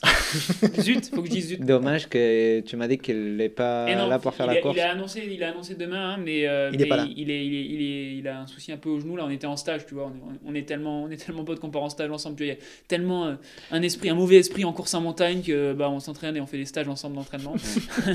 mais, euh, mais non, du coup, il a des, des, problèmes un peu au genou, donc il, il, préfère régler tout ça un peu en amont de, de la saison et donc il a annoncé demain, mais il prendra pas le départ. Ok. Mais on le salue quand même. Ah, ouais, oui, avec plaisir. J'aimerais qu'on évoque euh, ton avenir.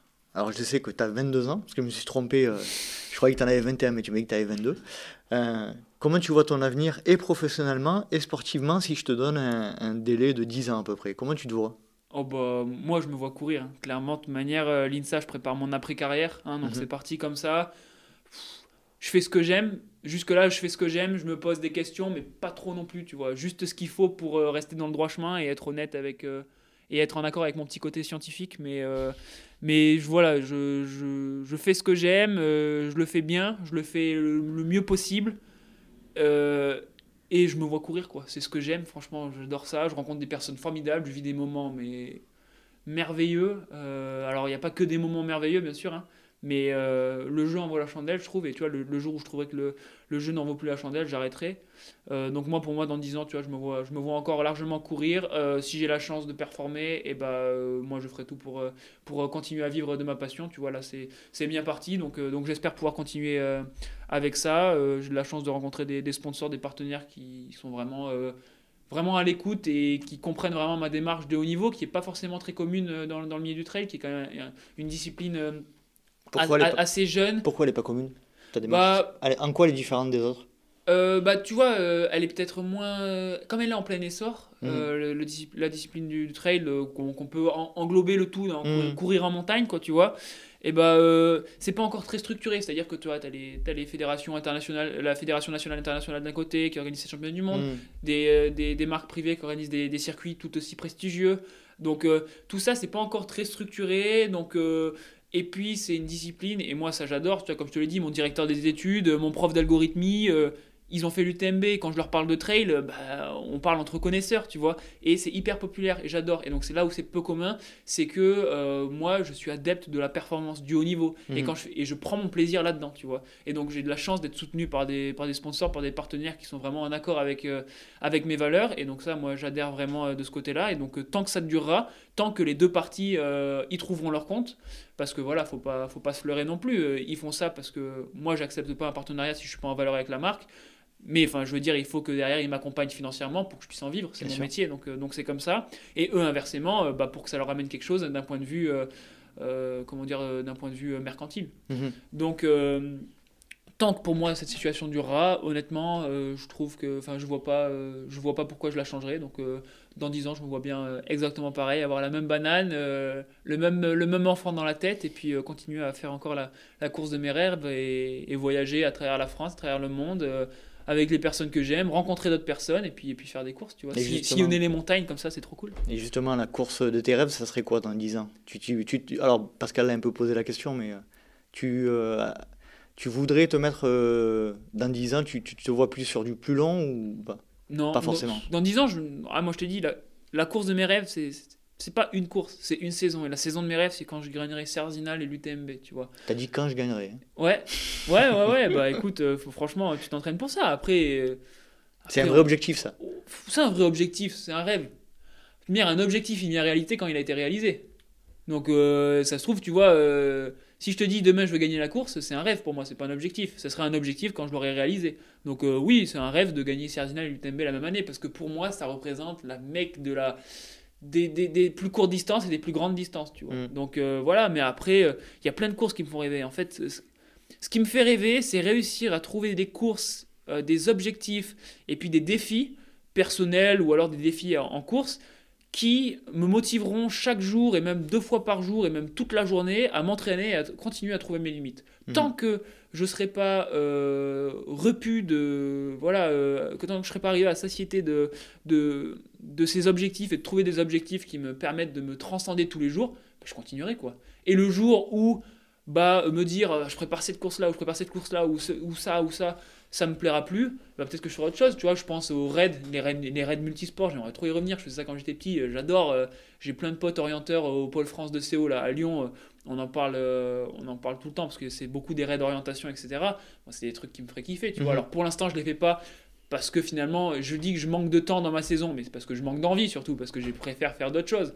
Mais, mais voilà, pour moi, c'est juste évoluer petit à petit et j'ai une liste de courses que j'aimerais de gagner. Bah voilà, si dans 10 ans elles sont, elles sont, elles sont cochées pour la plupart, euh, voilà, ce serait une satisfaction, mais une satisfaction personnelle finalement et une petite satisfaction. Si surtout dans 10 ans j'ai pas perdu cette flamme, que je te parle de, du trail comme je t'en parlais il y a 10 ans quand j'avais 12 ans et je regardais des vidéos, euh, des vidéos de Julien, Nico courir à fond sur le Ventoux et j'ai encore les mêmes, les mêmes étoiles dans les yeux, bah moi c'est ce que je veux, tu vois. C'est intéressant ce que tu disais. Euh, la sémantique est importante entre la différence entre objectif et rêve. Je pense que dans le, dans le, côté euh, rêve, il y a plus un aspect euh, abstrait. Ah un objectif, c'est plus concret. Donc c'est ça mm. justement la difficulté, c'est de, ben déterminer si c'est un rêve ou un objectif. Mais moi je suis un grand rêveur. Hein. De toute manière, je rêve de plein de choses. Mais déjà, Jeanne, ça fait même pas 24 heures qu'on est ensemble. Je lui ai parlé de la Netto, de Pyrénées, d'Ultra Pyrénéo, de bidule, de machin. Enfin, j'ai des rêves euh, tout le temps. Je me, je me réveille un jour, je vais faire ça, je me réveille le lendemain, je vais faire un autre truc. Enfin, tu vois, c'est hyper dur de condenser. J'ai toujours envie de tout faire. Je mhm. rêve de, de, de, tout, de, alors de gagner, de, de faire des records, de bidule, mais j'aurais jamais la prétention de me dire mon objectif c'est de gagner une course. Parce que là, du coup, d'un coup, ça devient concret et ça, mhm. ça, me fait peur et puis ça me représente pas. Non, mon rêve c'est de gagner cette course. Et puis si j'y arrive, bah du coup ça veut dire que c'est un objectif réalisé, tu vois. Mais c'est que des rêves. Moi j'ai que des rêves et je suis un grand rêveur et juste la différence entre un grand rêveur et un grand champion, c'est juste un grand rêveur qui met tout en place pour, euh, pour prendre au sérieux ses rêves, tu vois. C'est juste ça. C'est très beau, c'est très mmh. vrai. Tout à fait. Qui tu souhaiterais euh, voir apparaître dans le podcast quand tu l'écouteras? Voir apparaître, c'est-à-dire? C'est-à-dire passer. Qui, ah, qui tu souhaiterais... quand j'écouterai ton podcast, c'est promis, là, t'inquiète, là, je m'y mets. promis, promis. Non, euh... ah, c'est une bonne question. Euh... Fais attention parce qu'il y a beaucoup de gens qui sont passés dans le podcast. Et ouais, c'est ça. Il y a plein de. J'ai vu que tu avais mis Eric Clavry aussi, qui avait fait la traversée des Pyrénées. Parce que Thibaut, Thibaut est passé aussi. Ouais. Euh, Jeanne, il est passé. Jeanne, il est passé. Nicolas est passé. Julien Chaurier est passé aussi. Ah, Julien Rancon, il n'est pas, passé. Ah, Julien Rancon n'est ah, pas bah passé. Alors lui, c'est une bible. Pour moi, Allez, Julien Rancon. Pour moi, c'est le mec le plus, le plus humble que tu puisses connaître, avec un palmarès mais énorme et qui lui a trouvé cette clé du haut niveau, cette clé de la passion, parce que le mec, ça fait depuis ses années junior qu'il fait de la course en montagne, il a 41 piges, et il va te dire encore, ah là, je préfère les France de 10 000, puis après, je mets tout sur les France de montagne. Tu t'en rends compte? Ça fait 20 piges qu'il fait des France de montagne. Hmm.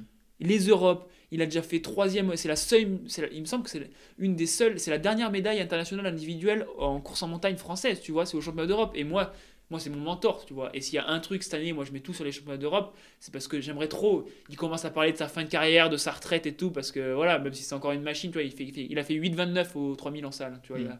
donc bon, ça, ça, court quand même, tu vois. 41 ans, le mec, il a encore deux gens qui vont bien. Mais euh, il a été vice-champion du monde en 2019 de trail, donc bon, il, il court, quoi, tu vois. Et c'est un mec tellement humble qui, pour lui, tu vois, il a pas Instagram, il est un peu dépassé par les réseaux, c'est cette forme de, tu vois, un peu de prostitution de, chaque effort physique, d'avoir cette envie de toujours euh, montrer tout à tout le monde. Il est un peu dépassé par ça, donc c'est pas le plus connu, mais pour moi c'est le plus méritant, le plus humble. Et avec lui, tu auras, vraiment une mine de connaissances. Il pourra te, faire, il pourra te refaire l'historique depuis 2000 ou 1995 de la course en montagne. C'est un mec euh, vraiment passionné, et je pense que euh, vu comme toi tu as l'air vraiment passionné, vous allez bien vous entendre. C'est cool, mais tu pourras me faire une petite introduction, euh, enfin une introduction, une bah, petite mise, en, relation. Avec plaisir. Il est vers Grenoble, là-bas, on s'entraîne souvent ensemble. Bah, ça sera avec plaisir. On en rediscutera, c'est cool. Euh, Sylvain, est-ce que tu aurais un dernier sujet à évoquer dont on n'aurait pas parlé? On a bien fait le tour là, ça fait presque deux heures qu'on y est, tu vois, mine de rien. non, écoute, moi j'ai l'impression d'avoir fait. Tu me poserais d'autres questions sur d'autres sujets, je reparlerai, tu vois. Moi je suis intarissable, mais euh, non, j'ai l'impression qu'on a bien abordé tous les sujets. En tout cas, moi c'est un grand plaisir à chaque fois de, de, parler, tu vois, que ce soit avec Jeanne, avec toi. Je te connaissais pas, mais c'est vrai que je me sens bien en confiance avec les personnes, euh, les personnes passionnées comme ça, tu vois, qui franches, euh, qui parlent, euh, et qu'il faut dire, qu'il faut dire les choses quand on doit les dire. Moi, j'adore ça. Donc, non, j'ai passé un, un, très bon moment et c'est très vite passé. C'est très gentil en tout cas. Jeanne, est-ce que tu veux rajouter quelque chose? Non, je pense que je pense qu'on a connu Sylvain d'un Ah oui, là. que je connaissais pas. donc C'est vrai Ça m'a fait, fait plaisir aussi. Ah, bah, de- tu vois. de- On se passe pas vraiment D'être pour parler présent. parfois, Ouais. tu vois. Ouais, merci, merci de m'inviter. Ah, bah, merci à toi. podcast à nouveau. Merci à toi. On va terminer par les questions rapides. Allez, oh, vas-y, promis, promis, rapide, rapide. Des réponses courtes et sans argument. C'est bon. Plat favori après la course. Tiramisu. ah, on a dit rapide, moi je te le sors. Hein. Ou flan, tiramisu au flan. Non, non, il y a- une seule réponse. Oh, putain, moi. Tiramisu. Tiramisu. Boisson favorite après la course. Ouais, ceinture. Voilà. Tu es plutôt gel, bar, les deux ou aucun des deux? En course? En course. Gel. Fait maison ou industriel? Ah, moi j'ai la bonne technique qui va bien, moi. C'est des industriels fait maison. Ah. Je vais pas faire mon petit placement de produit, mais euh, ça, ça va bien. Tu es plutôt grosse rafale de vent ou grosse averse de pluie? Allez, averse de pluie, je suis grand quand même. Tu préfères les racines ou le verglas? Ouais, racine. Tu préfères courir de nuit ou courir de jour? Ah, de nuit si j'ai une bonne lampe. Quand tu cours, tu es plutôt podcast, musique ou rien du tout? Ah, musique. Musique. Ah, tu es- voilà, c'est évidemment, tu n'écoutes pas de podcast, ça tu nous Ah, l'as ouais, dit. ouais. Ah, mais en courant, Personne un n'est- podcast? Personne n'est parfait. Eh oui, mais tu verras. Une fois que tu y auras goûté, c'est Ah, mais c'est du coup, moi, je terminé. suis trop. Si c'est trop bien, je, je, je- je me fais une cheville, quoi. Tu vois, la musique. euh, Ouais, donc t'as raison, n'écoute pas mon podcast parce que c'est vraiment trop. Mais ouais, je l'écouterai toujours en voiture sur un accident, faut vraiment que je me pose là et. euh, tu te poses. Tu préfères courir seul ou accompagné? Ça, c'est impossible. là. Impossible. Je suis schizo, je t'ai dit. Il y a des moments, j'adore être seul, d'autres, c'est impossible à répondre. Je peux pas. C'est les deux. Enfin, les deux en fonction des Eh, moments. je, je suis au regret de te dire que tu n'as pas le choix. Ah. Tu es obligé de choisir Ah bah, seul alors. seul. Dernière question. Tu préfères être major de promo ou vainqueur d'une course? Oh, vainqueur d'une course. Ah, Comme dirait Orelsan, les notes, c'est pour ceux qui n'ont pas confiance en eux. oui, j'adore le rap. et c'est sur cette belle euh, citation d'Orelsan qu'on salue d'ailleurs. Je pense pas qu'il Tu pourrais dire qu'il il peut venir ici, hein, je je peux- pourrais ouais. faire la place de Jeanne, vous Je- introduire. Je euh. pense pas qu'il nous écoutera, mais on le salue. hein. Voilà. Sylvain, je te remercie et Jeanne. Et Jeanne, je vous remercie énormément euh, de m'avoir fait partager ce moment. Euh, C'était euh, juste magnifique. Ah bah écoute, un grand merci à toi et à Jeanne aussi, parce que du coup, c'est un peu, un peu grâce à Jeanne. Grâce à lui. Ouais. Donc franchement, c'est avec plaisir. J'espère que vous n'êtes pas trop Ah non, je peux, te importuné par mes longues réponses. je peux te garantir que c'était euh, excellent et qu'on a passé un très très bon moment. Donc je vous remercie Merci. Et- merci Jeanne, merci Nico, et avec, plus- avec et plaisir. puis euh, à très bientôt à tous. Bonne journée et bonne course pour demain. alors. Ouais, merci. Allez, Merci, bon courage à toi. Et voilà, cet épisode est à présent terminé. J'espère que mon entretien avec Diane et Sylvain Cachard vous aura plu. Euh, pour ma part, ça a été un agréable moment de partage, d'autant plus qu'il a été euh, en physique et en direct, et ça, c'est, euh, ça n'a pas de prix. Donc, merci de nouveau à Diane d'avoir permis cet échange. Merci également à tous les auditeurs d'avoir écouté l'épisode jusqu'au bout. Si vous souhaitez suivre le LTP sur les réseaux sociaux, rien de plus simple.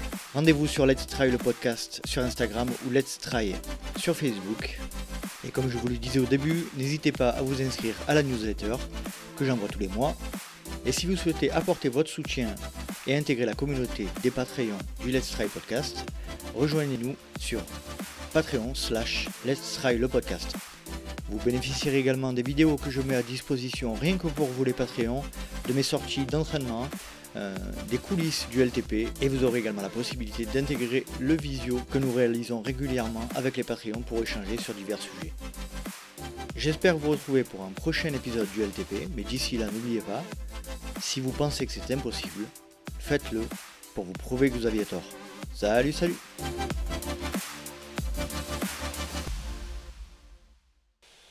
Te fais pas, te fais pas mal hein Oui, ça fait pas mal toi, à la com maintenant. Ça a l'air d'être de la ponceuse ça. On dirait de la ponceuse.